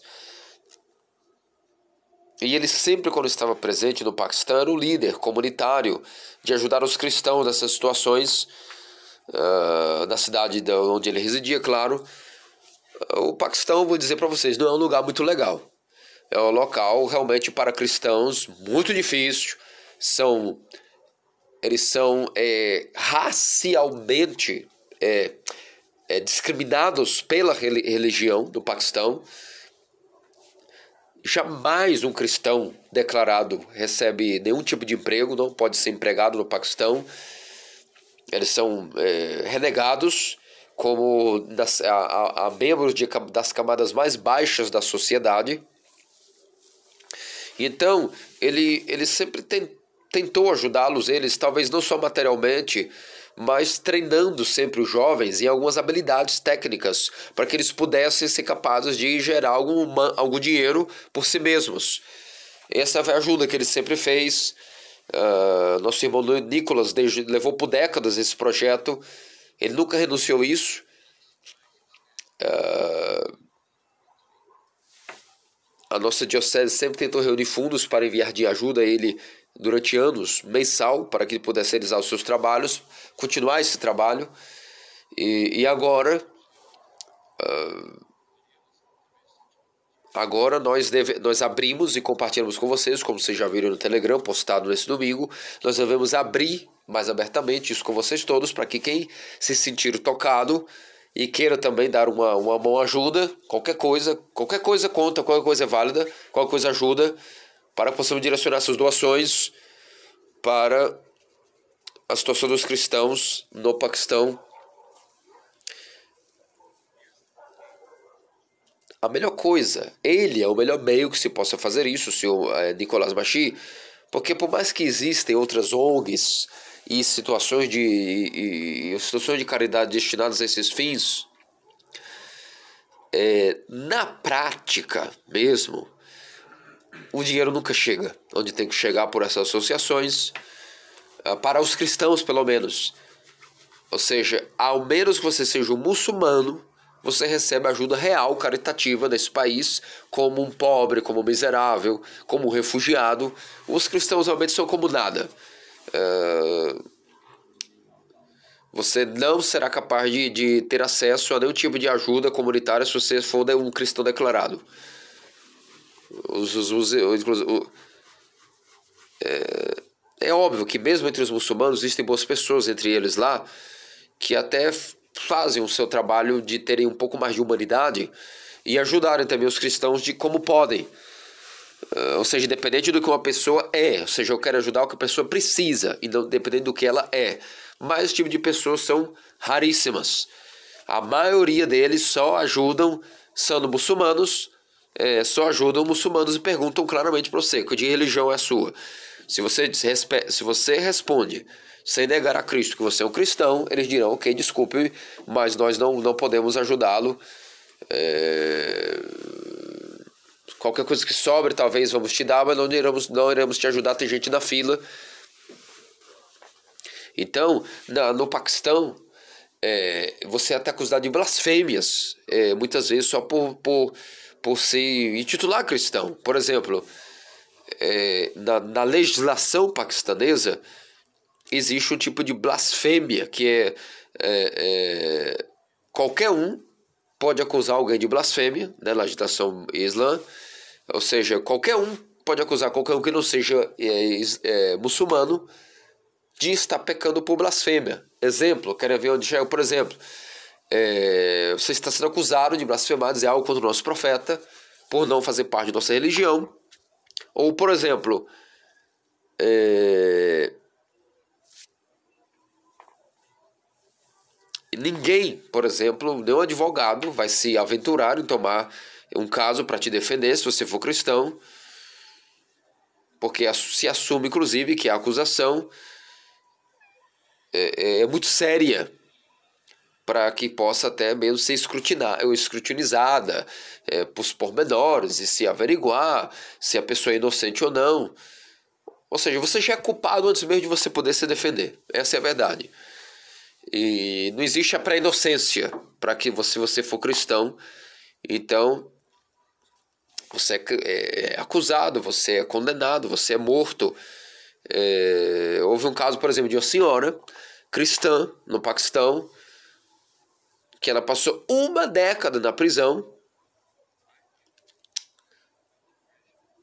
e depois, devido a muita pressão internacional, ela conseguiu ser libertada. É, conseguiu até sair, ser refugiada e fugir para o Canadá. Mas ela foi acusada pelo seguinte: ela foi acusada por outras mulheres é, muçulmanas na, na vila que ela morava por estar maculando a, a, a, as águas que da, da, do próprio vilarejo, por ela estar ela mesma bebendo estas águas, ela estava, portanto, intoxicando todas as águas desse vilarejo, uma vez que ela bebeu dessas águas e ela era cristã, então ela maculou e, e, e, poluiu essas águas e por isso foi acusada por outras mulheres de ter bebido dessa água sendo cristã e águas e, e, e, foi condenada por ter poluído a fonte de águas, por ter dela bebido, por único fato de que era cristã. Então, por isso ela passou uma década na prisão por ter desonrado o profeta tendo bebido dessas águas.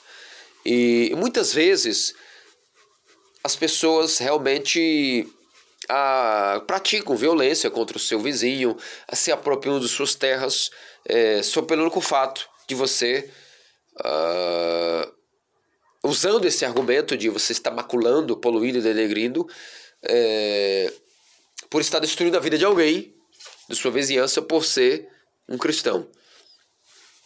Então, esse é o último país no mundo que um cristão vai querer viver. É, não há nada de justiça. É, se você não é um muçulmano, você não terá o tratamento adequado, é, nem como ser humano. Então, uma pessoa agora pergunta no público, mas como que ele vai lá prestar essa ajuda? E ele dizer, ele não vai, ele não vai, ele já é refugiado. Essas, essas, essas fotos que eu, que eu compartilhei agora recentemente são fotos antigas. Ele, ele, ele não pode mais voltar no Paquistão, agora é um refugiado, está avançando para depois trazer sua família. Agora tem um irmão, de, um irmão que ele deixou aí, que ainda cuida dessas situações para ele. É, uh, e eles continuam tocando o mesmo projeto, da mesma maneira, ainda que ele não está mais presente. Uh, e é uma pessoa pergunta na plateia, mas o governo não os persegue? O governo não. Como é que o governo deixa que eles funcionem? E Metropolita agora explica. Não, não, não. Isso trata-se de um movimento, um projeto bastante discreto, como se fosse lá as catacumbas. Ele tampouco recebe exclusivamente cristãos ortodoxos. Qualquer pessoa que seja cristã, ele ajuda e recebe ensinando ofícios de sobrevivência, dando um catecismo básico, e eles não fazem tampouco propaganda do seu trabalho. É algo bastante discreto, bastante sutil, é, sabem como levar a coisa de maneira esperta. É, ou seja, é, é não utilizem, não utilizam em seu país mídias sociais tampouco para fazer propaganda de seu trabalho é, caritativo e missionário. Ou seja, desde que eles não peçam ajuda do fundo governamental do próprio Paquistão, eles ficarão na, na digamos assim, na surdina e, e, e escondidos e não haverá problemas com eles.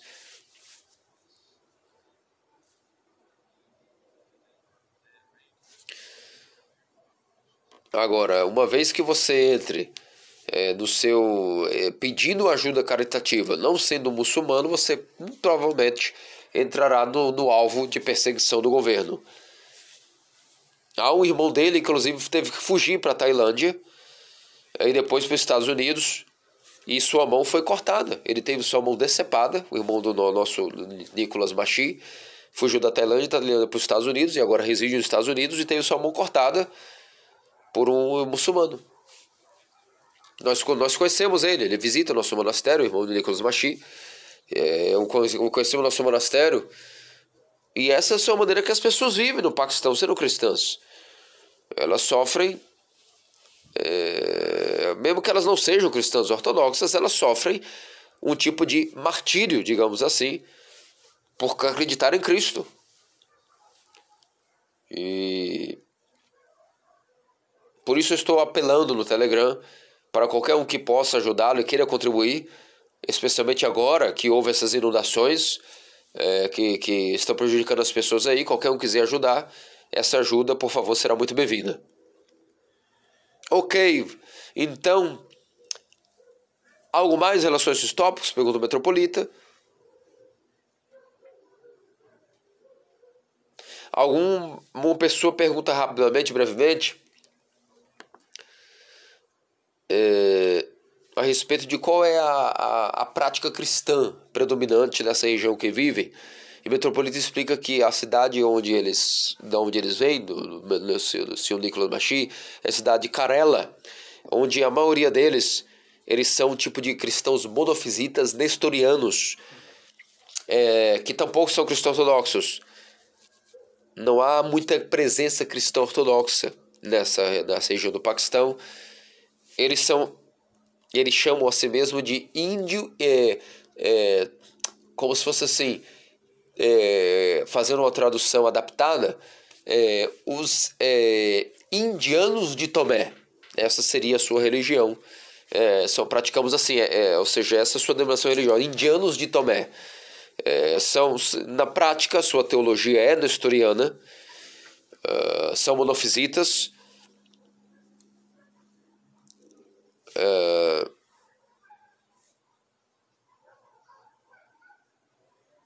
ou seja, eles não são ortodoxos de maneira alguma. São cristãos, mas não ortodoxos. E eles têm as suas, têm as suas raízes na, na pregação do apóstolo de São Tomé, que obviamente chegou a essas partes, a esses fins da Índia, e por isso se chamam os indianos de Tomé, a religião cristã deles, um tipo de protestantismo, podemos dizer, chamados indianos de Tomé, com fé nestoriana.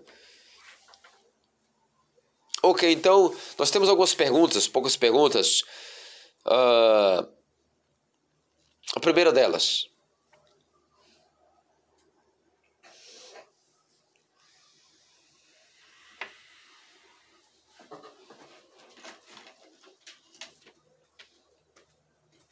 Por que Deus no Antigo Testamento parece tão mais duro do que nosso Salvador no Novo Testamento?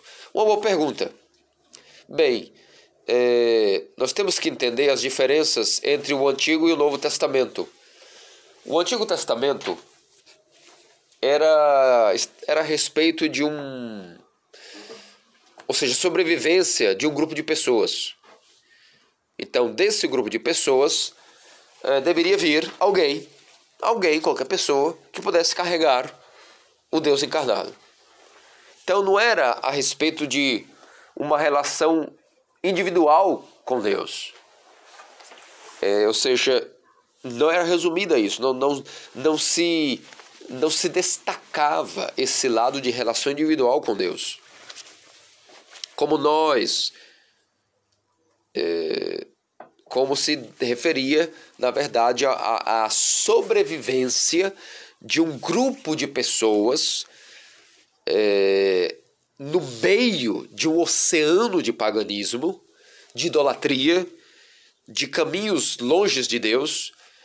Deus, mesmo no meio desse âmbito de oceano de paganismo, idolatria e, e, e ausência de Deus, Deus continuou trabalhando no meio da humanidade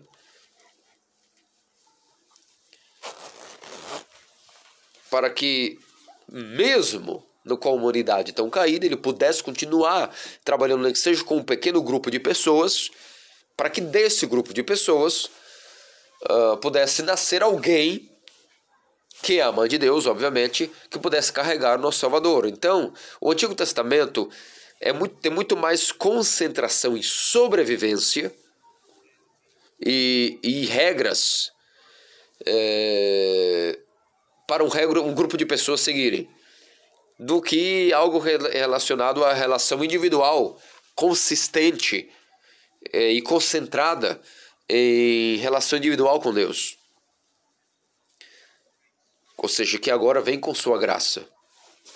Então, o que, que significa? Significa que Deus teve que é, atuar com algum tipo de leis e regras para que essas pessoas pudessem é, é, sobreviver e serem guiadas, enraizadas nessas leis.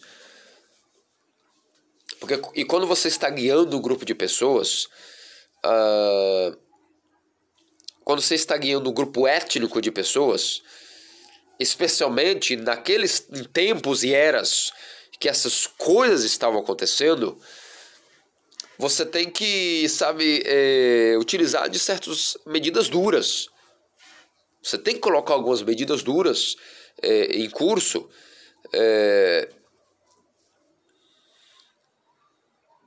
e é por isso que em países governados é, existe sistema de justiça que precisam atuar nos países governados. Você vê que um sistema legislativo utiliza é, é, é necessário para aplicar a justiça e não a misericórdia, porque de outra maneira não funcionaria. Qualquer sistema de governo tem que funcionar baseado na aplicação da justiça e na misericórdia, senão ele não é nem aplicável, quando se é aplicável a um grupo de pessoas. Então, se nós não tivermos pessoas serem punidas no sistema de justiça, esse país não terá condições de punir os seus criminosos. E se não funcionar dessa maneira, o país vai é, desmoronar e não haverá como controlar os níveis de justiça. Esse país vai ruir. Então, é, misericórdia é algo que serve para ser aplicado individualmente e não para grupos. Misericórdia é algo que você faz é, de, a nível individual. Agora, quando nós estamos falando em grupos, um grupo para ser corrigido, é, um grupo para que possa sobreviver, é, uma família, existem regras, leis que precisam ser é, colocadas em curso e inclusive recompensas têm que ser dadas a esses membros, os membros desse grupo por estarem fazendo o bem. E essas, esse, essas leis têm que punir aqueles que estão praticando o mal. Então, isso é que nós estamos lidando no Antigo Testamento.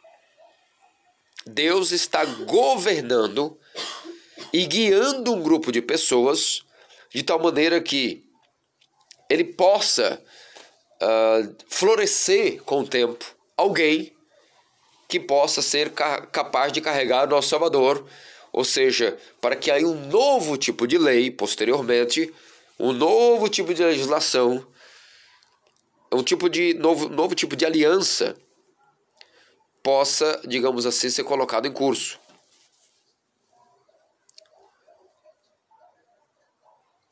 Então é por isso que no Antigo Testamento existem certos tipos de é, é, punições e durezas é, que são dadas a esse grupo de pessoas, é, porque sem isso era impossível que essas pessoas pudessem existir, sobreviverem.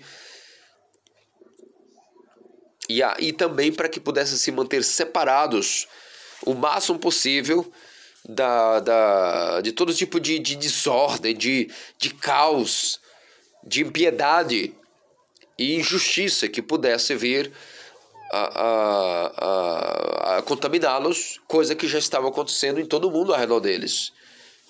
Então, então, imagine o seguinte: apenas imagine que você tem um pedaço de terra e você está aí, esse pedaço de terra que você tem agora para trabalhar, ele é cheio de espinhos, cardos e pedras. E você precisa, com esse pedaço de terra, começar a cultivá-lo para que um dia ele possa germinar flores. Então, os métodos que você vai utilizar é, no início serão métodos duros. É, você vai ter que cavar, você vai ter que é, queima, praticar queima em alguns locais, vai ter que é, é arrancar cardos e espinhos com as mãos violentamente em outros lugares, remover as ervas, as ervas daninhas de tal maneira que aquela parte de terra possa ser limpa daquelas coisas uh, que irão futuramente, vamos dizer assim, chocar a, a, os frutos de boa semente para que naquela parte de, de terra, quando o tempo vier, um jardim possa ser plantado e florescer. O Antigo Testamento é esse pedaço de terra.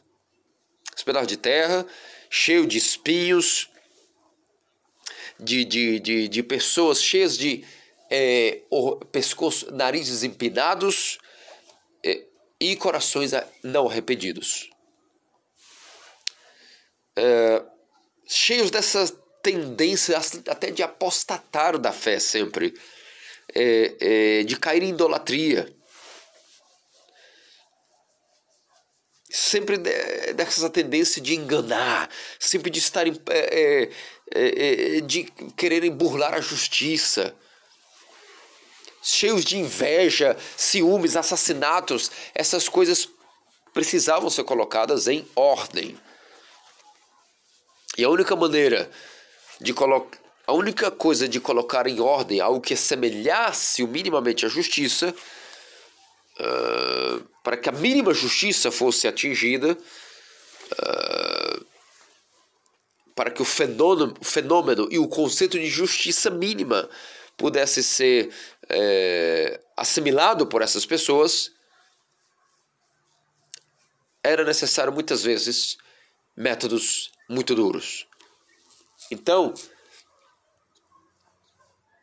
aqueles que realmente eram muito loucos tinham que receber uma punição, uh, e aqueles que estavam pervertendo as pessoas tinham que receber punição, porque de outra maneira seria impossível para Israel uh, minimamente ser obediente, ter condições de ser obediente ao seu Deus.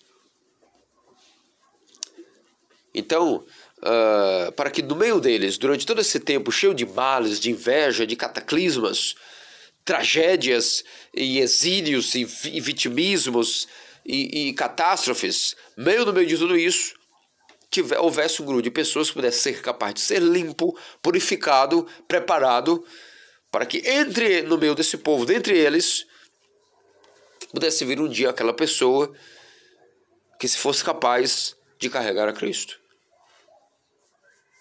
Então, quando ele viesse, aí sim, ele começaria a inaugurar um novo tipo de lei, um novo tipo de legislação, não mais é, embasada na justiça, ou é, em punição, mas oferecer agora uma legislação baseada em amor e misericórdia.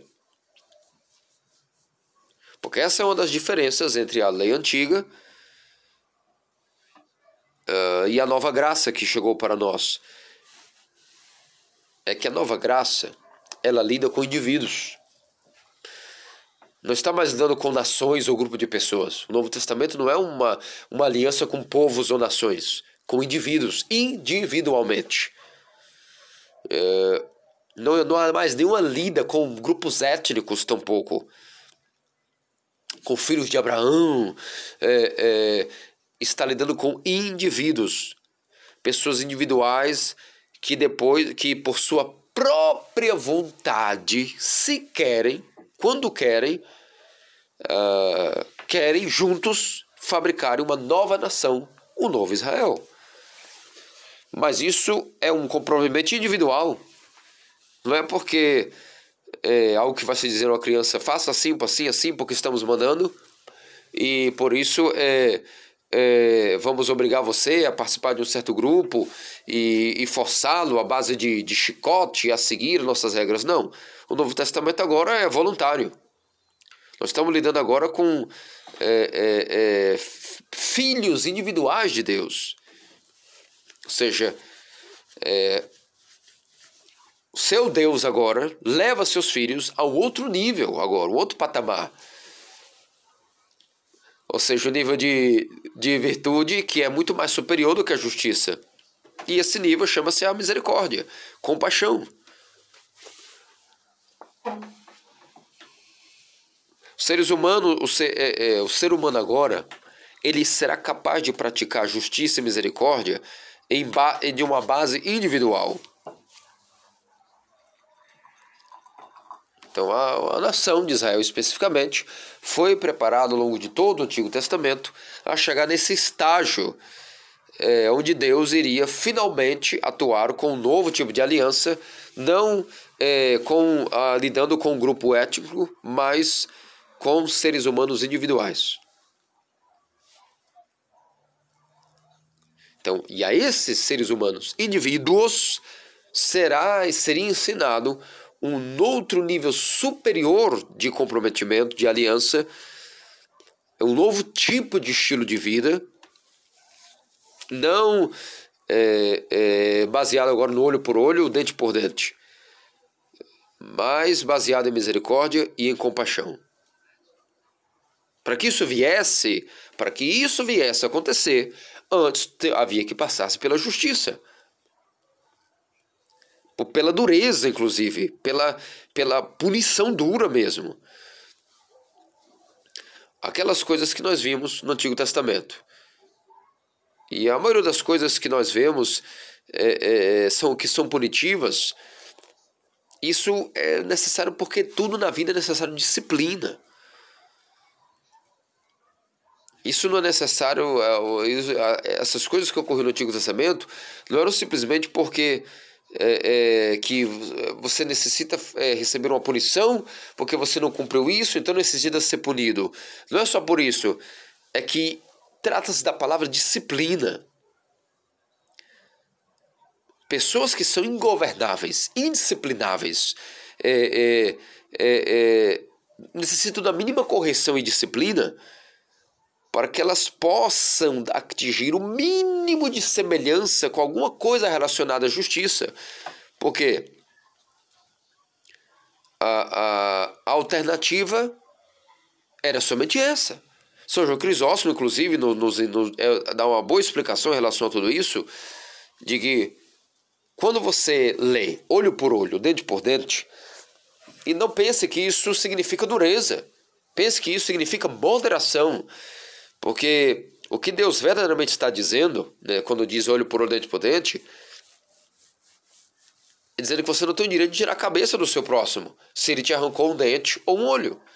Porque nós, nós temos que responder ao próximo na medida em que você foi é, é, é, prejudicado.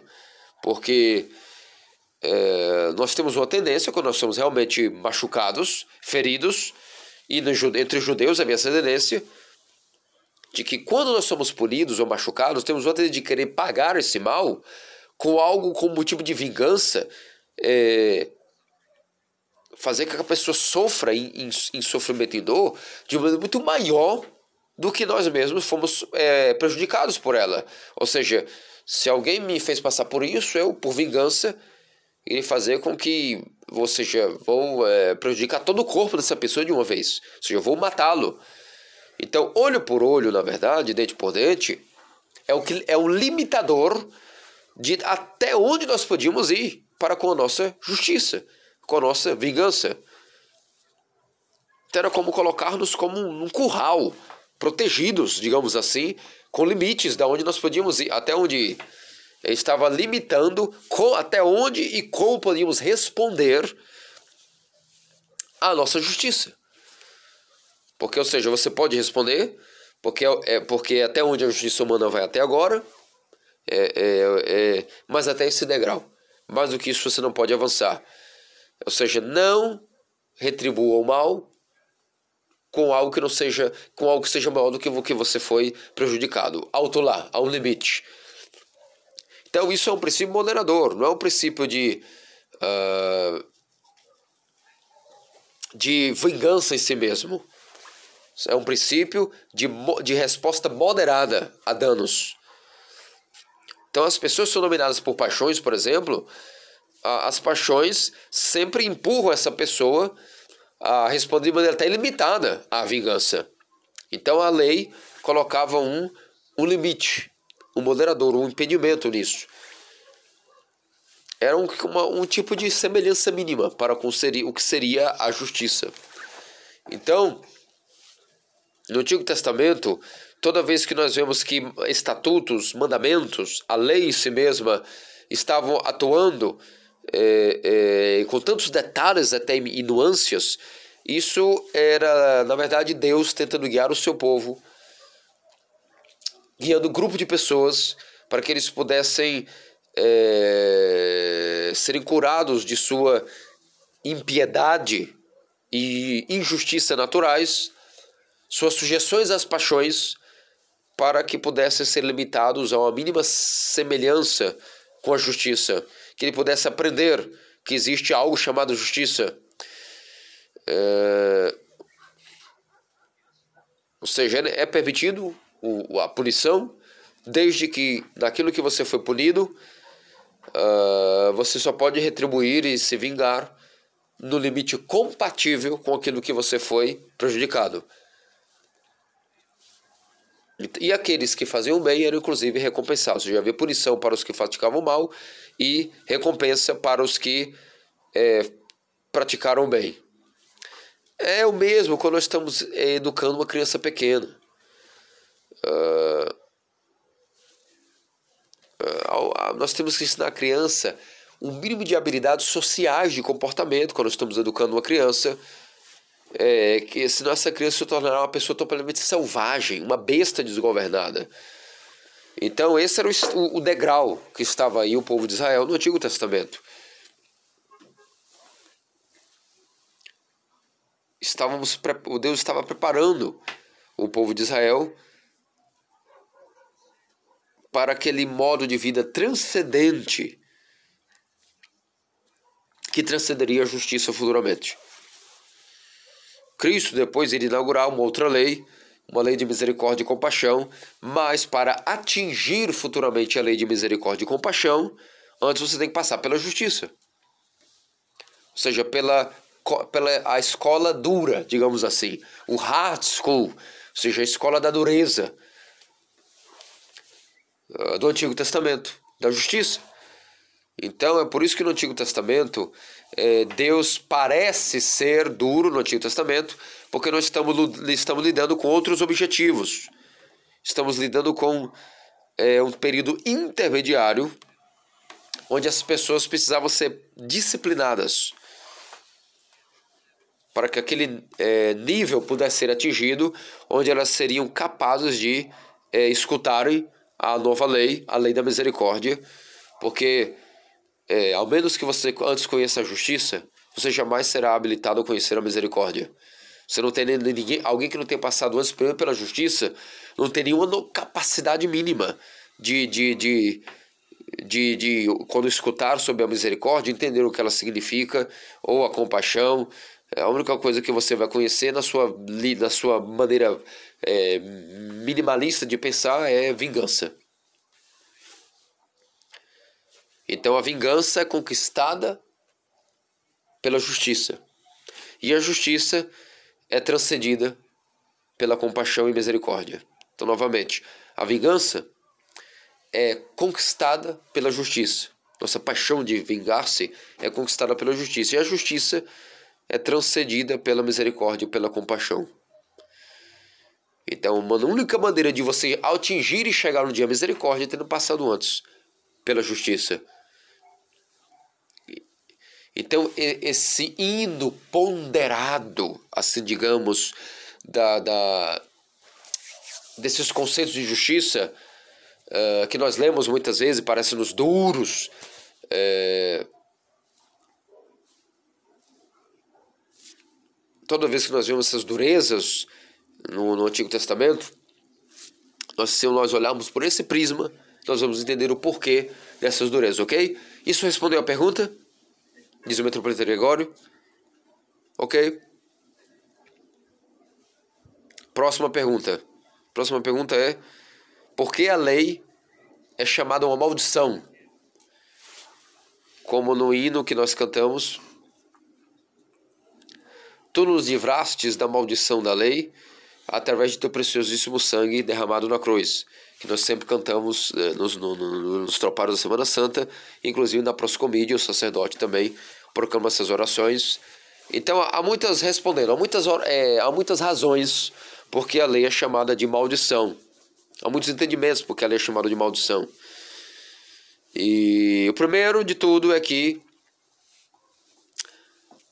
a lei, quando nós dizemos maldição da lei, nós devemos entender que essa interpretação significa não, é, não estamos chamando que a lei em si mesma é uma maldição mas sim o que a lei designa como maldição, ou seja, o pecado. Quando dizemos é, o, o que, que a lei designa como, como maldição, é um pecado, e o pecado é uma maldição.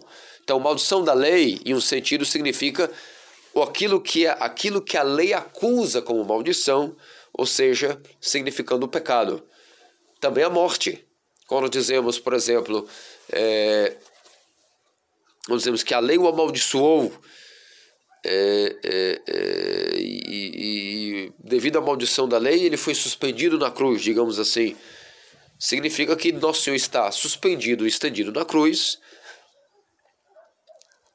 Digamos que ele tomou a, maldição, a nossa maldição para ele, assumiu a nossa maldição para ele, se, se, se tornou uma maldição para nós, por assim dizer é, ou seja, como Deus pode ter se tornado maldição para nós?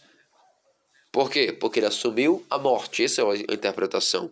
Deus tornou-se, assumiu a maldição para nós, porque ele assumiu a morte, que é a nossa maldição, para ele mesmo. Então, em certa instância, é, quando nós dizemos é, a interpretação de que é, desse hino da igreja, quando nós dizemos é, livraste-nos da maldição da lei, suspendido na cruz, no madeiro da cruz, isso significa que nosso Senhor está assumindo para ele a maldição é, da morte para livrarmos da própria morte do pecado. Significando que isso é o significado que esse hino dá. Porque a maldição da lei significa aquilo que a lei edifica e designa como a maldição, ou seja, o pecado, e aquilo que, nos, que o pecado leva a nós como resultado, que é a morte. Mas não apenas isso. A outra, uma, uma, uma outra interpretação adiante é que é também o que a lei aí está constrangendo. A lei vem a constranger. É, é, a, a lei é, passou a ser para nós um fator constrangedor, porque antes a lei não era necessária. A lei da consciência não, é, não, não era nessa, quando a lei da consciência operava no homem, não era necessária a lei escrita. Então, é, quando o homem endureceu tanto a sua consciência, foi necessário que Deus o constrangisse até com algo escrito para mostrar a ele. É, é, ou seja, isso é tão denegre, é, é algo que degride tanto a natureza do homem, tem que ser constrangido ao ponto de Deus ter que escrever para ele uma lei daquilo que já está escrito em seu coração, em sua consciência, devido ao homem ter se tornado tão selvagem, tão rústico, tão, tão bestial, tão cheio de paixões, e tão cheio dos males do demônio que foi necessário escrever algo para lembrar o homem daquilo que que daquela lei natural que já supostamente deveria estar dentro dele que na verdade está.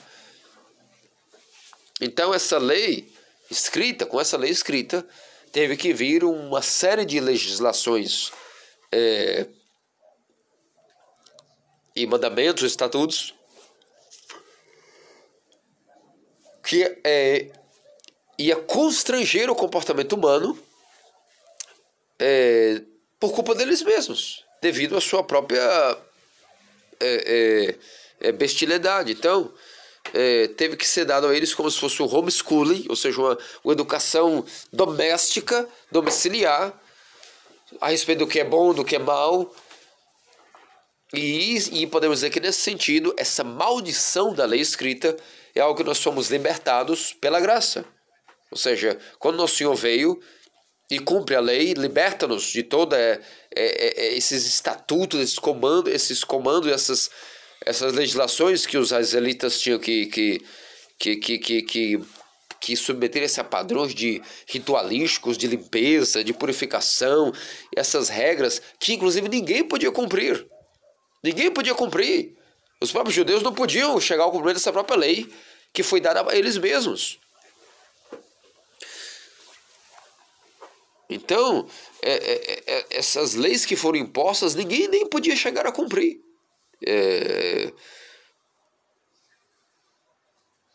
essas leis, na verdade, estavam aí somente para ser um motivo de separar os, os israelitas dos ímpios, tentar mantê-los aí na linha do bem, minimamente, e que eles soubessem o que é a diferença entre o bem e o mal, o bom e o ruim.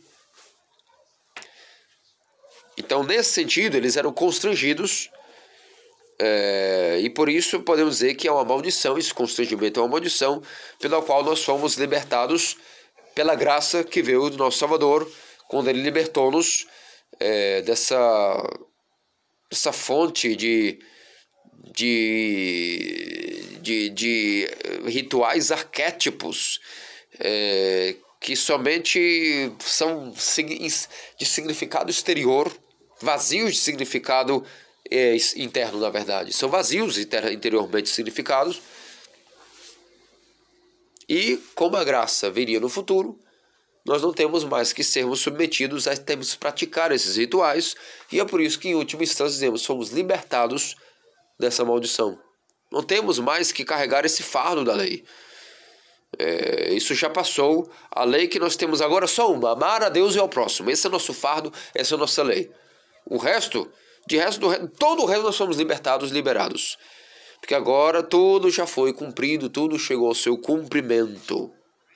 Então a graça veio, e a, a lei, a graça veio, a lei foi cumprida em sua plenitude, e todos aqueles constrangimentos e restrições e fardos que a lei é, nos impunha, é, o novo Israel não tem mais que cumprir nada disso. É, esse é um outro sentido também, podemos dizer, que a lei uh, tinha um certo sentido de maldição, na qual nós somos libertados por nosso Salvador, pela morte e ressurreição de nosso Salvador. E agora nós somos submetidos à nova aliança, ao Novo Testamento, ao novo comprometimento, comprometimento entre Deus e seu povo, entre indivíduos e o seu Deus. Então, em dois sentidos, nós podemos entender que a lei é uma maldição, significando, primeiro, como eu disse, que a lei é, é o que a lei identifica como uma maldição, que nós chamamos isso de é, é, que a lei em si mesmo, por isso, é um pecado, e que a lei identifica como maldição o pecado e a morte. E, portanto, nesse sentido, nós podemos entender é, a, o, o, significado desse hino que a igreja proclama, libertando-nos da maldição da lei, mas também no sentido de que nosso Salvador cumpriu a lei e, portanto, não temos mais que cumprir esses constrangimentos rit ritualísticos que de limpeza, de purificação e todas essas coisas que ninguém pode cumprir, ninguém podia cumprir, um fardo é, e que nós fomos de fato libertados dele. Portanto, esse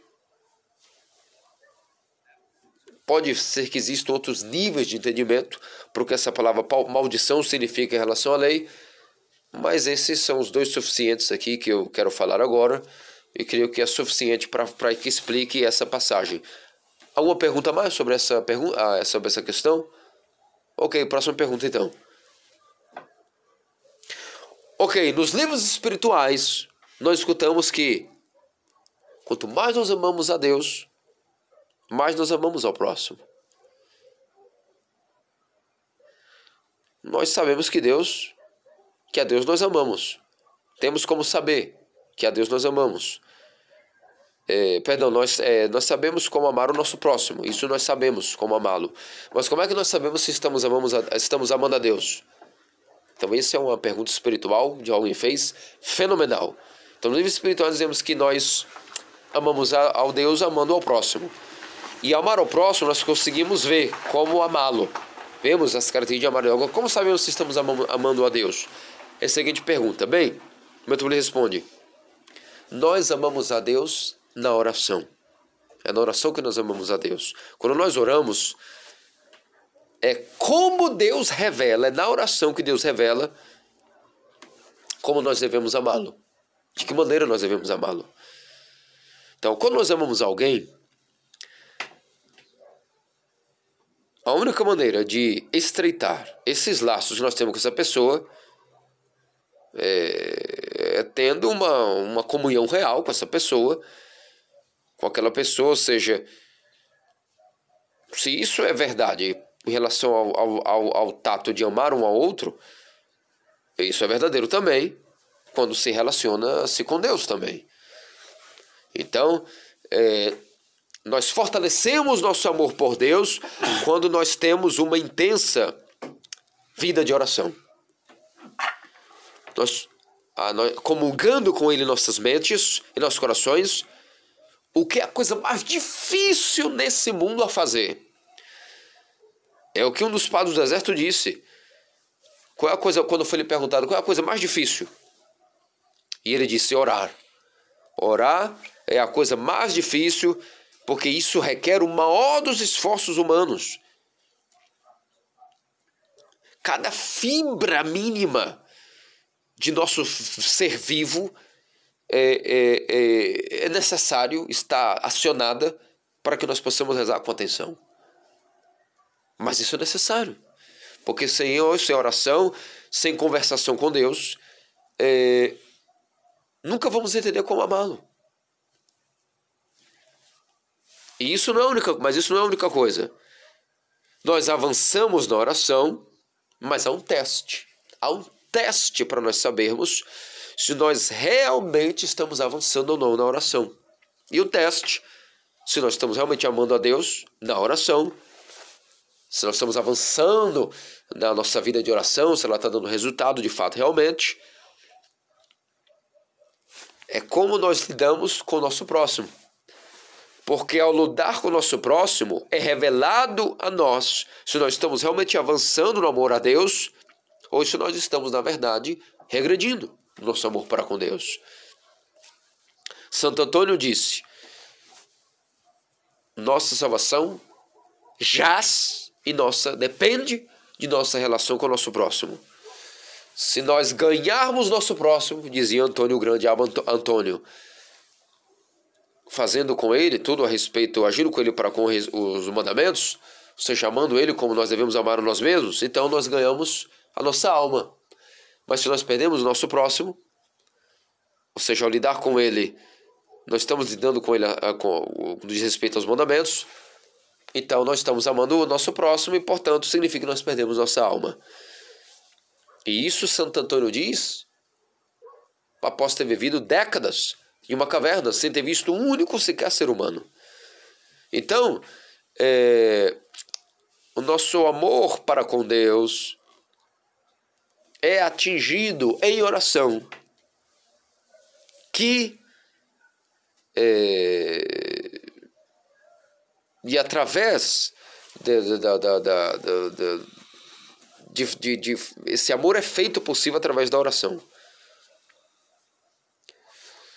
Ou seja, jejuar, orar, prostrações, praticar bons atos, esmola, tudo isso é, ajuda-nos a oração a progredir, mas é na oração que Deus nos ensina como amá-lo. Ele revela o seu amor a nós na oração, para conosco, conforme oramos,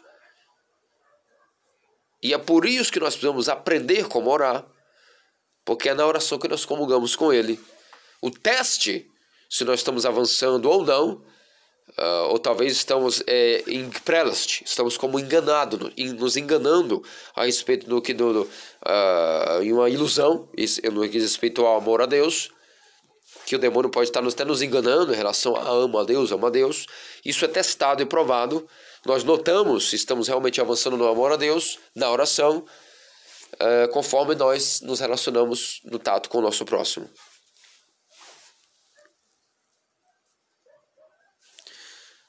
Então nós, é aí que nós somos testados é, conforme nós lidamos ou não com o nosso próximo.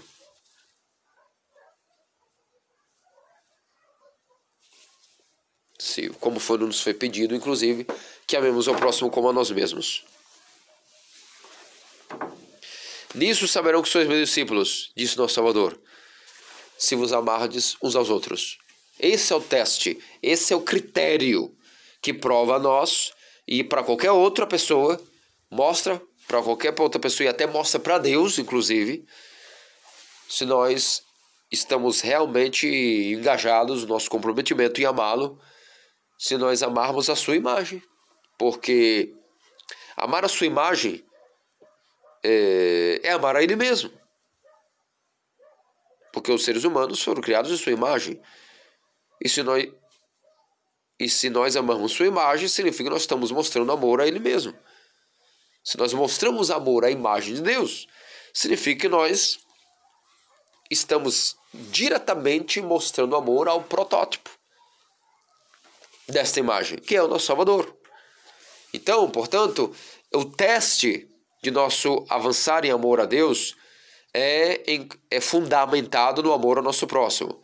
E para cativar, cativar digamos assim, o nosso, esse amor a Deus, que será provado pelo amor ao nosso próximo, é necessário isso ser cultivado na oração. É na oração que nós crescemos, que nós aprendemos e somos ensinados em como amar a Deus. Ele revela o seu amor é, para conosco e, e ensina-nos como amar é, baseado na oração. Isso respondeu a, a pergunta, diz o metropolita.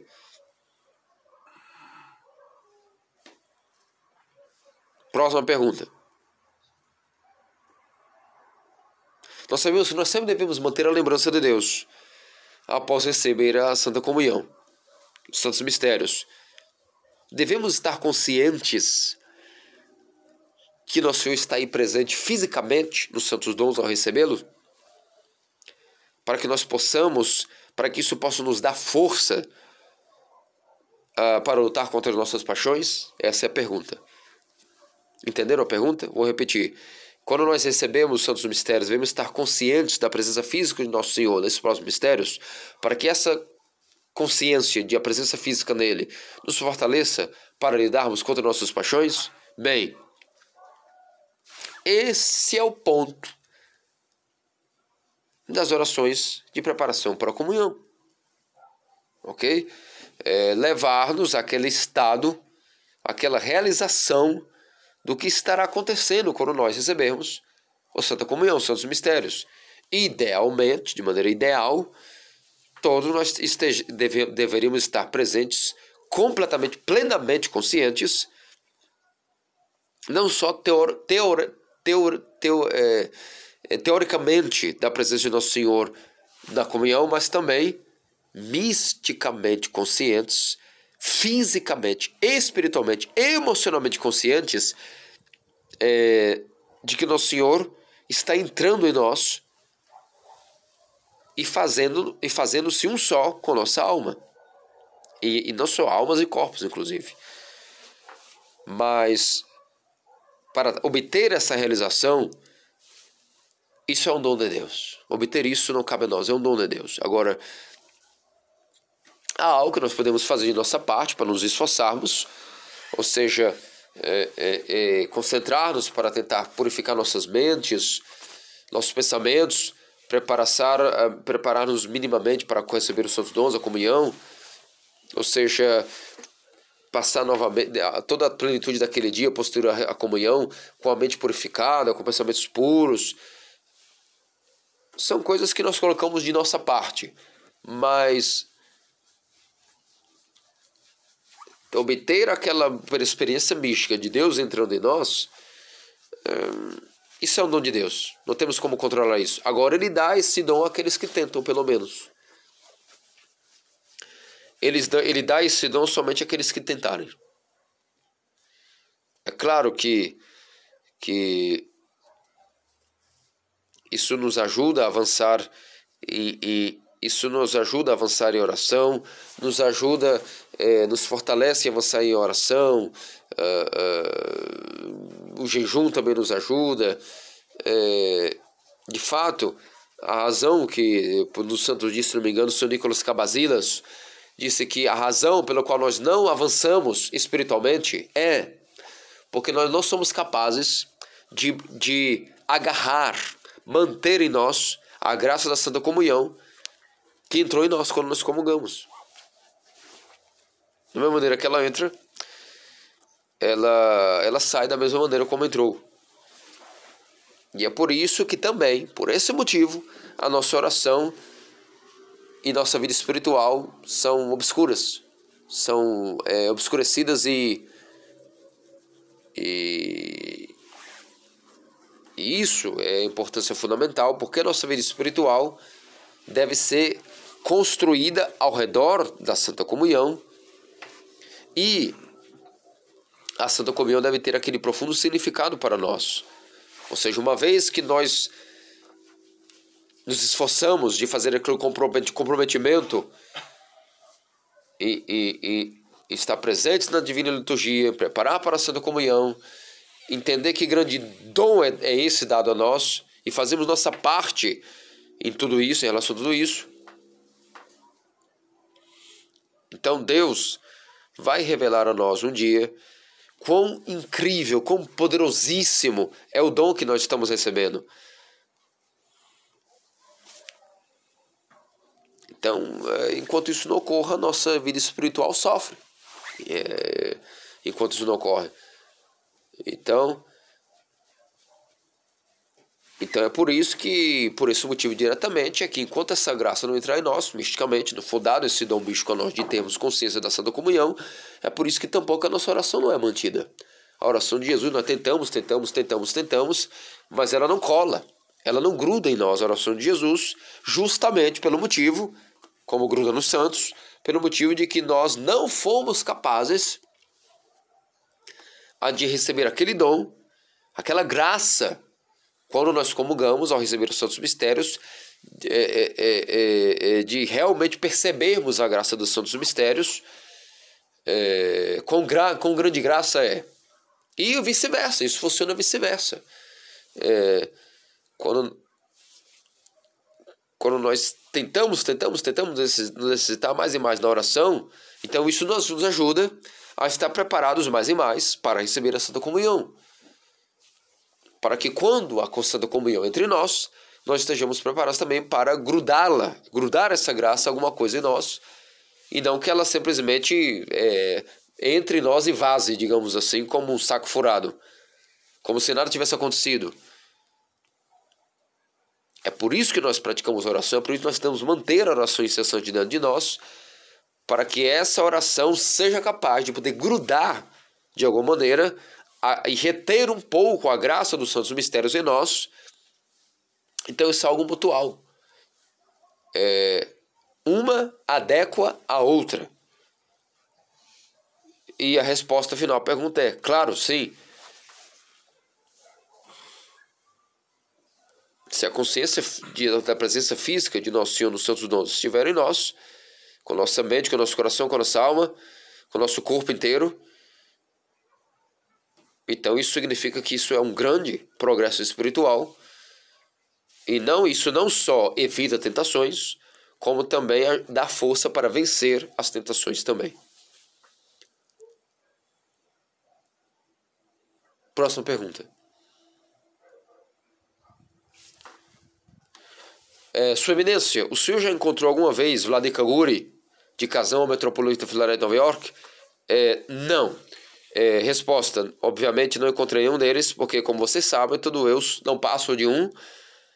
Devido à minha idade, você sabe que eu não passo de um é, new kid on the block, como diz o ditado, ou seja, não passo de um novo garoto no bairro. É, não sou, não tenho como ter conhecido eles de maneira alguma pela minha idade. Então, é, a resposta é não. Não tive esse prazer, esse dom de conhecer, essa benção de conhecer esses santos homens. Outra pergunta.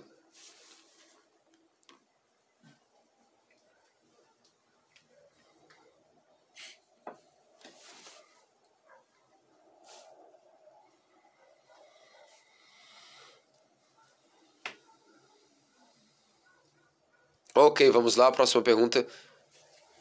Por que as mulheres devem abster-se da comunhão uh, quando estão menstruadas? Isso é apenas um costume? Interrogação. Resposta: Não, isso não é apenas um costume. É, há coisas que ocorrem naquele período, quando a mulher é, está com seu corpo sangrando. É, os padres legislaram e determinaram, deixaram para nós coisas dessa maneira, que a mulher deve se abster nos períodos de menstruação. Porque há algo aí difícil de explicar é, do que, ocorre, do que de, realmente, de fato, está ocorrendo no corpo da mulher, na, no seu ser, naqueles períodos. É, ou seja, algo aí se põe em confiança, se nós, ponhamos, nós colocamos confiança de que algo aí está ocorrendo, é, talvez nós não possamos vir a compreender, e de fato não podemos, mas há uma razão pela qual é, é, há muitas coisas fisiológicas ocorrendo no corpo da mulher naquele período, no corpo da mulher, que inclusive nós não entendemos tampouco, nem a medicina atual tem condições de entender o que ocorre no corpo da mulher é, naquele período, é, naqueles períodos, mas há algo aí, para mais de fisiológico, de dimensão espiritual, é, da mesma maneira com os homens, que existem certos momentos que ocorrem coisas com os homens que eles também não podem comungar, da mesma maneira, ocorrem coisas com o corpo da mulher que elas também não podem comungar. É, ou seja, nenhum entendimento secundário, um nível secundário, vou dizer com razão, é uma razão de teor é, sanguíneo. Uh, ou seja, é algo de precaução. é, não tomar a comunhão quando está menstruada, porque, é, por exemplo, quando eu sangro, quando qualquer clérigo está sangrando por algum corte, machucamos o dedo, por exemplo, não podemos receber a comunhão, a não ser que nós estejamos é, capazes de poder envolver esse sangue, esse ferimento, em um é, curativo que depois possa ser descartado em um, em um no, no lixo santo, digamos assim. É, porque quando nós comungamos, o nosso sangue se torna sangue de Cristo.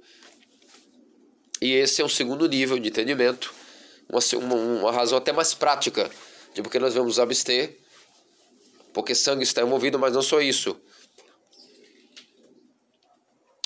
É, ninguém é capaz de, se, de, de explicar de fato do que nós estamos falando aqui, porque é necessário se abster do que nós estamos falando, porque há outras coisas que estão acontecendo, por exemplo, ao homem, por exemplo, à noite. Existem coisas que ocorrem no corpo do homem à noite que eles não são culpados, e mesmo assim, ainda assim, devido a certas coisas inexplicáveis que ocorrem é, fisiologicamente, a igreja nos pede que esse homem deve abster-se na comunhão a não ser que seja em um caso muito uh, extremo, como por exemplo, é, a própria mulher mesmo, menstruada, se ocorre, por exemplo, que é uma visita pastoral que ela só vai ter condição de comungar um ano, daqui a um ano, por exemplo. É, nesse caso, óbvio, mesmo as mulheres menstruadas podem tomar comunhão, porque isso é, não, há, não há nada mais importante do que comungar nessa vida. E se não há e se há coisas involuntárias que estão ocorrendo com nós para que nós é, no, que nós nos abstemos da comunhão certas vezes apenas o respeito por uma questão a, a, porque nós sabemos que próxima semana poderemos novamente estar aí comungando como se nada tivesse acontecido é, por isso é natural que nos abstenhamos agora se é por exemplo um sacerdote que voltará só, só, somente daqui a um ano é, é, e não haverá ninguém que possa dar comunhão durante um ano, essa mulher ou esse homem. Então, nesse momento, é óbvio que haverá um afrouxamento da regra. É, não haverá nesse, no sentido de negar a comunhão, nesse sentido, nesse, nesse caso. Sim, claro, haverá que se que, que, que, que, que, que se vê como, como será a maneira adequada a afrouxar essa regra, é, é, como se descartará esses lixos, digamos assim, é, mas nós temos que entender que as regras, elas. O homem não foi criado para regras, e sim as regras para o homem, e, e, e, e para que o homem, inclusive, esteja unido com Deus. Então, se, o, se esse propósito das regras o, serem fabricadas para que o homem se una a Deus, se não é esse o propósito das regras, elas não têm nenhum sentido existirem. Não tem nenhum sentido elas terem. Então,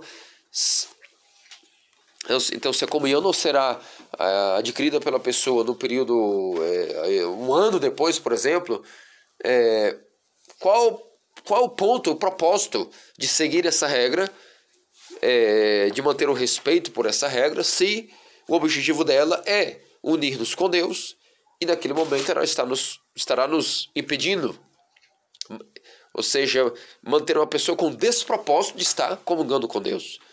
Então não, não haverá nenhum sentido em manter essa regra nas circunstâncias. Então, regras que são entendidas é, em tempo e lugar, em situação, em contexto,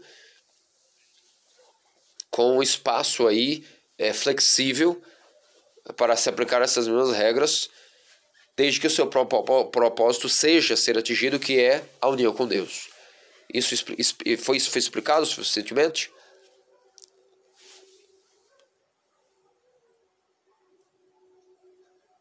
Alguma mulher levanta o dedo e pergunta: e se uma mulher estiver sangrando com a doença, é, vamos dizer assim, é, é, congênita, uma doença crônica de sangramento, é, qual será as providências que pode tomar ela para ela para que ela possa comungar?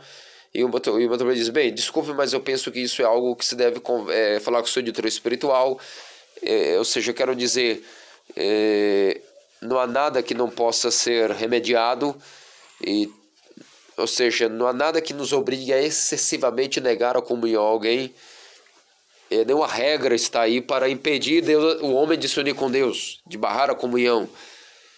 Por isso, a regra não está aí para banir-nos de unir com Deus e quando coisas que são involuntárias e não, não temos culpa seja estejam involucradas. As coisas que nos impedem de comungar são coisas que nós cometemos, coisas de que nossa consciência depende de nós. Isso nos impede de comungar. Para isso não há, não há limitação de tempo nem, nem nada, que nós devemos abster da comunhão. Então, se nós ofendemos alguém e não nos arrependemos, é, é, se caímos de todo tipo de pecados inimagináveis, é, vivemos de uma, uma, maneira completamente luxuriosa, em fornicação, é, é claro que nós devemos abster da comunhão. Ou seja, coisas que nós cometemos e que culpa nossa. Essas são coisas que nos privam realmente da comunhão. E, de maneira indefinida. Regra, não há regra até que a pessoa se arrependa. A pessoa se arrependeu é uma coisa.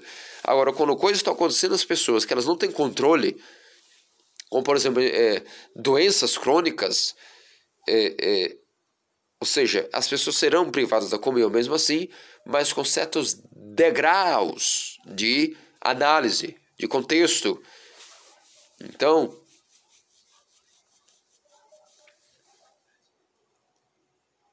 então se a pessoa, na verdade, é, será submetida a essas regras, para que sempre esteja banida da comunhão e caia inclusive em pecados, em todo tipo de, de, de, de, de digamos assim, está desprotegido contra as artimanhas do mundo e etc. Enfim, é melhor que essa pessoa quebre as regras e comungue.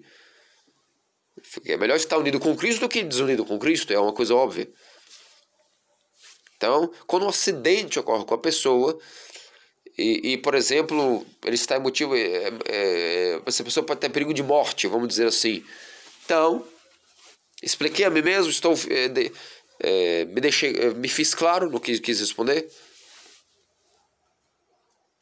Então, talvez em relação a isso, talvez nós podemos depois falar privadamente em relação a esse tema, se você quiser. E a mulher concordou e disse que sim, ok. Próxima pergunta. O jejum em sábado de carne, jejuar de carne sábado, é um costume ou regra? Bem, eu pessoalmente considero isso como não passa de um costume piedoso. Isso é, na verdade, criar mais outro obstáculo para as pessoas comungarem nos dias de hoje que já tem tantas dificuldades. É, não há nenhuma autoridade, isso não há nenhuma autoridade, nenhum rito que prescreva isso. É, não há nenhuma tradição que prescreva isso, jejuar de carne sábado. A não ser quando nós estamos já em períodos quaresmais, que obviamente não comeremos carne. Ou no próprio sábado santo. Esse costume foi introduzido em algumas igrejas locais como um costume piedoso em alguns países como Geórgia, Rússia, Grécia, uh, nesses países, as pessoas começaram a ver isso como costume piedoso, comer carne sábado, poder comungar no domingo. Mas não há nenhuma regra, nenhum cano, nenhuma autoridade que justifique esse costume. É, não há nada na tradição dos padres que nós podemos encontrar para justificar esse costume. É, mas em alguns países esse costume se fez um pouco mais forte, como na Grécia. Então, é, não tanto nas gerações agora modernas, mas nas gerações antigas, em algumas famílias de tradição antiga, continua-se esse costume de não comer carne aos sábados para se comungar no domingo. E isso eu não sei, se isso torna eles felizes, se eles sentem felizes com isso, é, se isso faz bem, porque seus pais faziam, seus avós faziam, querem fazer, é legal. Mas isso não é costume da nossa igreja, nós não recomendamos isso, não praticamos isso, não temos isso como tradição em nossa igreja. É, isso não é, não tem nada a ver com a tradição oficial da igreja ortodoxa, na verdade. E então é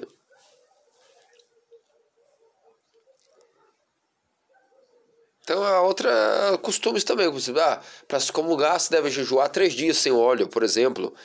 É, senão não se pode comungar.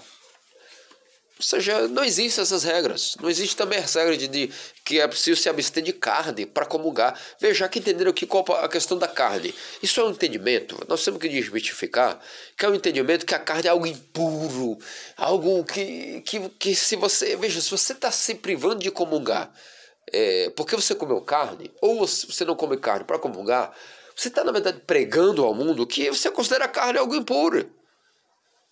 Então, é, se você está chamando de carne como uma regra, ok, uma regra piedosa, mas prezar, fazer isso uma pré-condição. Se você já colocou isso na sua regra de vida, é uma coisa.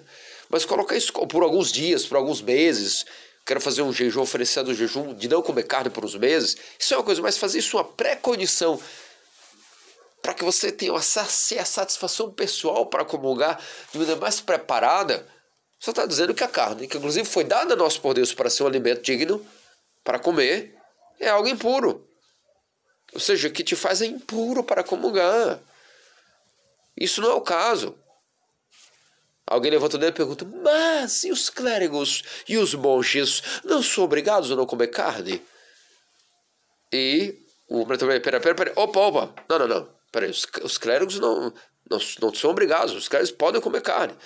E os monásticos, nós, os monges, nós não deixamos de comer carne, senhora, porque ela é impura.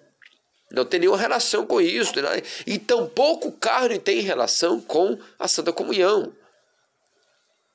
Nós não deixamos de comer carne porque ela é, para nós monásticos, uma comida que nós sabemos que é uma comida que sacia muito mais do que os outros alimentos.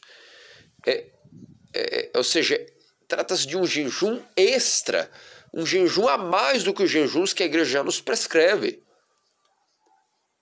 A primeira coisa que alguém, quando inicia, dizer eu vou virar uma vida seta, uma vida cética, o primeiro eu vou me tornar uma seta. A primeira coisa que ele faz é abster de carne. Por quê? Porque ela te sacia rápido do que qualquer outra comida. Então é oferecer a Deus um outro, um jejum a mais. Se como você é, jejua ao longo, dos anos, ao longo do ano e alguns períodos de carne, os monges oferecem um jejum a mais, uma extensão a mais de jejum, dizendo, é, com o mesmo propósito que se jejum nas quaresmas de carne, o monge também jejua a sua vida inteira, oferecendo um jejum, vivendo em jejum, não comendo carne, então como se tivesse um jejum incessante. Não comendo carne, ele já está sempre oferecendo a Deus um jejum contínuo, também para tornar o seu, o seu corpo mais governado, mais freado, mais subjugado é, é, à alma do que ao apetite, o corpo mais subjugado à alma do que os apetites da carne. E por isso eles abdicam de carne, porque quando nós consumimos carne, ela é pesada, né? Ela, ela é, então é um sacrifício não comer carne porque ela é saborosa e é porque ela é satisfatória e ela é carne. Carne é carne. Então, nós todos sabemos que, que isso é uma coisa muito apetitosa. Então, eu jejuo mais. Mas nós não fazemos isso em relação alguma com comunhão, com comunhão. Tem nada na carne é, que que te peça da, da Santa Comunhão, te torna impuro. Se uma pessoa sabe que a carne para ela faz mal, como algumas outras comidas causam na pessoa um distúrbio, é, e essa pessoa passa mal à noite quando, quando come, e talvez você percebeu que o seu organismo não consegue rezar concentradamente quando come carne, ok, mas não faça isso uma regra para outros. Tome isso como seu próprio esforço. É, para que você se prepare para a Santa Comunhão da sua maneira. Você prefere não comer carne, ok. É, seu, é sua escolha pessoal. Outros vão dizer que preferem não comer vinho, não tomar vinho é, no sábado ou pré-comunhão, porque, sabe, porque eles não querem tentações para a Santa Comunhão. Outros, outros vão dizer, não vou quero assistir televisão no sábado antes de comungar, porque isso me faz mal. Então é pessoal, mas não há nenhuma tradição, nenhuma regra que te ensina a dizer que que comer carne sábado te impede de comungar no domingo. Há muitas coisas já em nossa vida que já nos impedem da comunhão. Por que vamos adicionar mais uma? Isso não é, isso não vai nos conduzir a nada, na verdade. Isso, isso não vai te fazer tampouco mais santo do que os outros, mais santo do que os santos. Não vai, não vai te fazer nada melhor do que ninguém. Não, não, não, comer, não comer carne não deixa ninguém mais santo. Não, não, não tem nada a ver, isso não existe. Bom, Então, por que monges se abstêm de carne? Acho que eu já respondi isso. E bem, ok. É, essas foram as perguntas para hoje. Alguma mais uma? Alguém pergunta? Tenho mais uma. Rápida, mas tenho. E a mulher pergunta o seguinte: a senhora.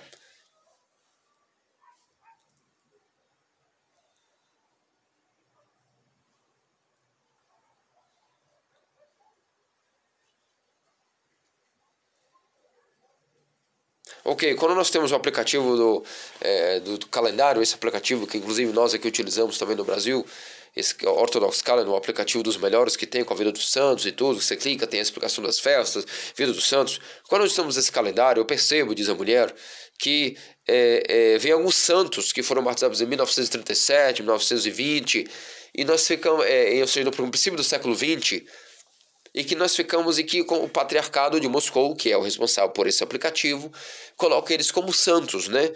É... Como é que nós vamos saber quais desses santos foram colaboradores ou sejanistas diretamente ou não, para podermos, na hora de ler, nas nossas orações diárias, saber se nós comemoramos ou não como santos? Qual é o critério que vamos utilizar para saber, né? Então, é... Como saber? E o metropolita vai responder o seguinte. Então é o seguinte, é, você tem que você tem que sempre olhar e diz quem compôs o calendário. Você sabe lidar com esse e outros aplicativos. Você tem que sempre saber quem foi o autor que compôs esse calendário.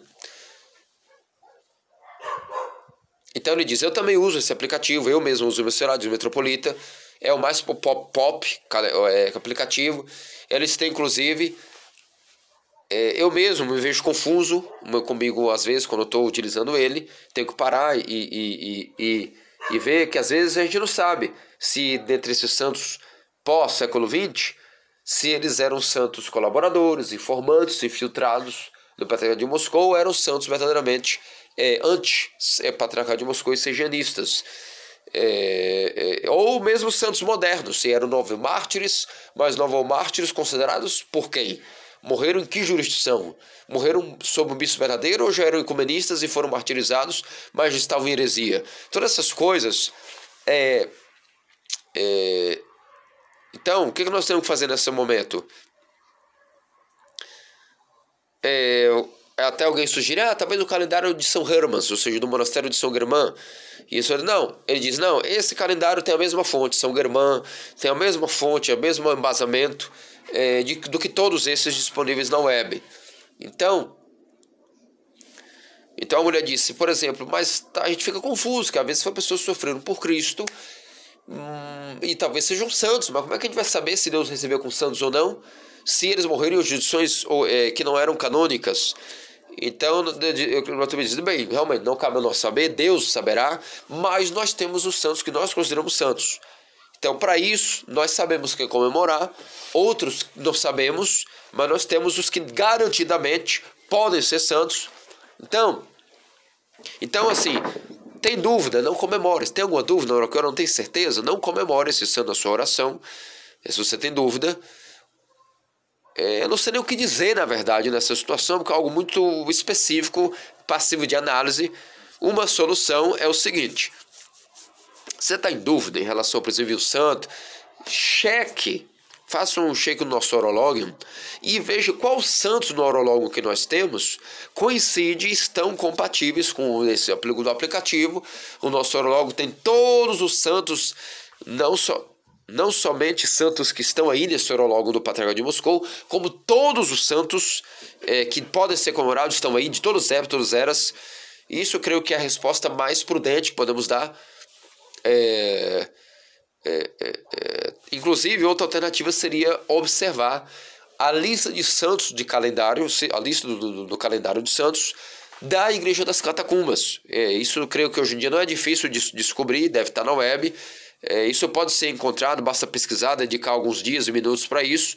E, e, eles têm, eles têm a lista correta de quais santos é, pós-era soviética realmente são, não eram informantes colaboradores e podem ser comemorados, que, ou seja, que morreram é, sob as jurisdições catacumbistas. E certamente encontrando é, Você pode comparar, por exemplo, essa contra essa lista. É...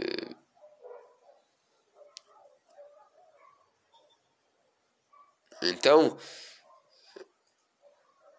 alguém comenta que inclusive não é o critério de data, não dá para ser por data, porque há santos, por exemplo, que chegaram à igreja verdadeira já muito recente e foram santos que que saíram, por exemplo, presos da União Soviética em década de 90 e então saíram da União Soviética e chegaram às jurisdições é, é, canônicas já muito recentemente e morreram aí, são santos mas não vão estar na lista de calendários. Então, como um senhor aqui ressalva que a data não é suficiente para se fazer é, nenhum critério de avaliação.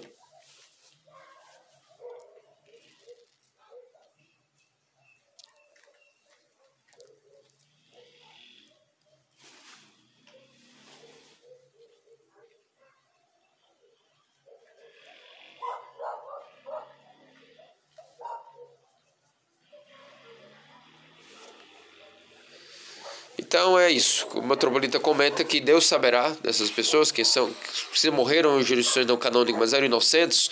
Deus saberá se são mártires ou não, se é, tecnicamente pela igreja quem morre fora da igreja não pode receber o título de mártir, mas se Deus os recebeu como santos ou não, não é Deus sabe, quem saberá, não é nosso critério. É, enfim,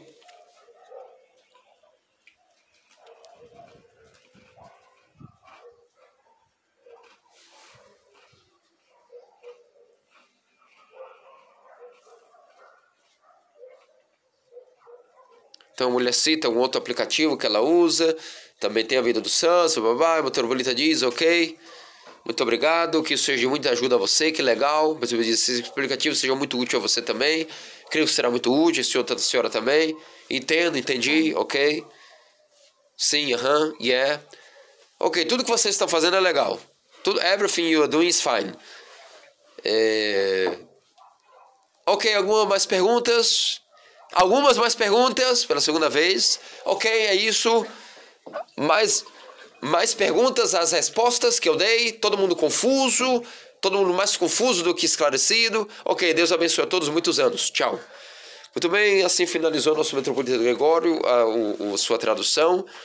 É, as pessoas que estão pela primeira vez, talvez é, é, é escutando, é, fica algo longo, mas é o que temos realmente. É necessário que utilizem isso em seus carros, em seus, suas locomoções.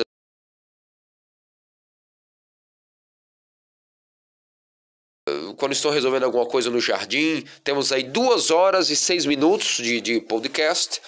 Mas é isso, por isso chama-se podcast, é um programa que deu origem novo, aos novos programas de rádio. E antigamente é assim, as pessoas estão no trânsito, estão elas gostam de ouvir, gravam os programas, você pode estar ouvindo em parte, separado, dividir em hora um dia, hora outro dia. É, não tem como. Esse é o objetivo de estarmos informando uh, dia a dia nosso diocese. Semana que vem, se Deus quiser, nós podemos é, nos reunirmos novamente para respondermos agora perguntas não traduzidas ah, da diocese, mais perguntas do nosso próprio país, nossa, uh, nossa geografia latino-americana onde já temos algumas perguntas que, que recebemos hoje por e-mail, por WhatsApp ou Telegram, de pessoas que nos perguntaram é, se é possível receber, é, responder é, dúvidas que, como catecúmenos ou buscadores da verdade, possuem em relação à fé ortodoxa. De antemão, como antigos, temos aí na lista. Pergunta 1. Um, qual é a doutrina ortodoxa sobre a Trindade? Essa creio que o Arão poderá responder semana que vem, para que não fique só eu falando. A Maria poderá responder a segunda pergunta semana que vem. É, faz pouco tempo celebramos a festa do Missionário Teotocos. Padre, qual é a diferença entre a doutrina papista sobre a Assunção e do Missionário Teotocos? E três, alguém poderá responder, por exemplo, porque ortodoxos não comungam pão ázimo, mas pelo contrário, com pão levedado e até com vinho? Creio que essa pergunta também o Arão poderá responder e eu depois ajudo todos a responderem todos, vamos juntos respondendo tudo. E essa é a vida católica verdadeira, a vida onde a igreja responde tudo em relação a todos os temas. Isso é o termo católico, do grego kat holou, não necessariamente direcionado a Roma nem a ninguém, mas ao que é a vida da igreja, uma vida de visão holística do conhecimento transcendental sobre o humano, divino, masculino, feminino, político, econômico, social. Essa é a verdadeira Igreja Católica e não é, submetida a uma jurisdição específica, nem a uma cidade específica. Muito bem, boa noite a todos. Fique com Deus. Até a próxima. Próxima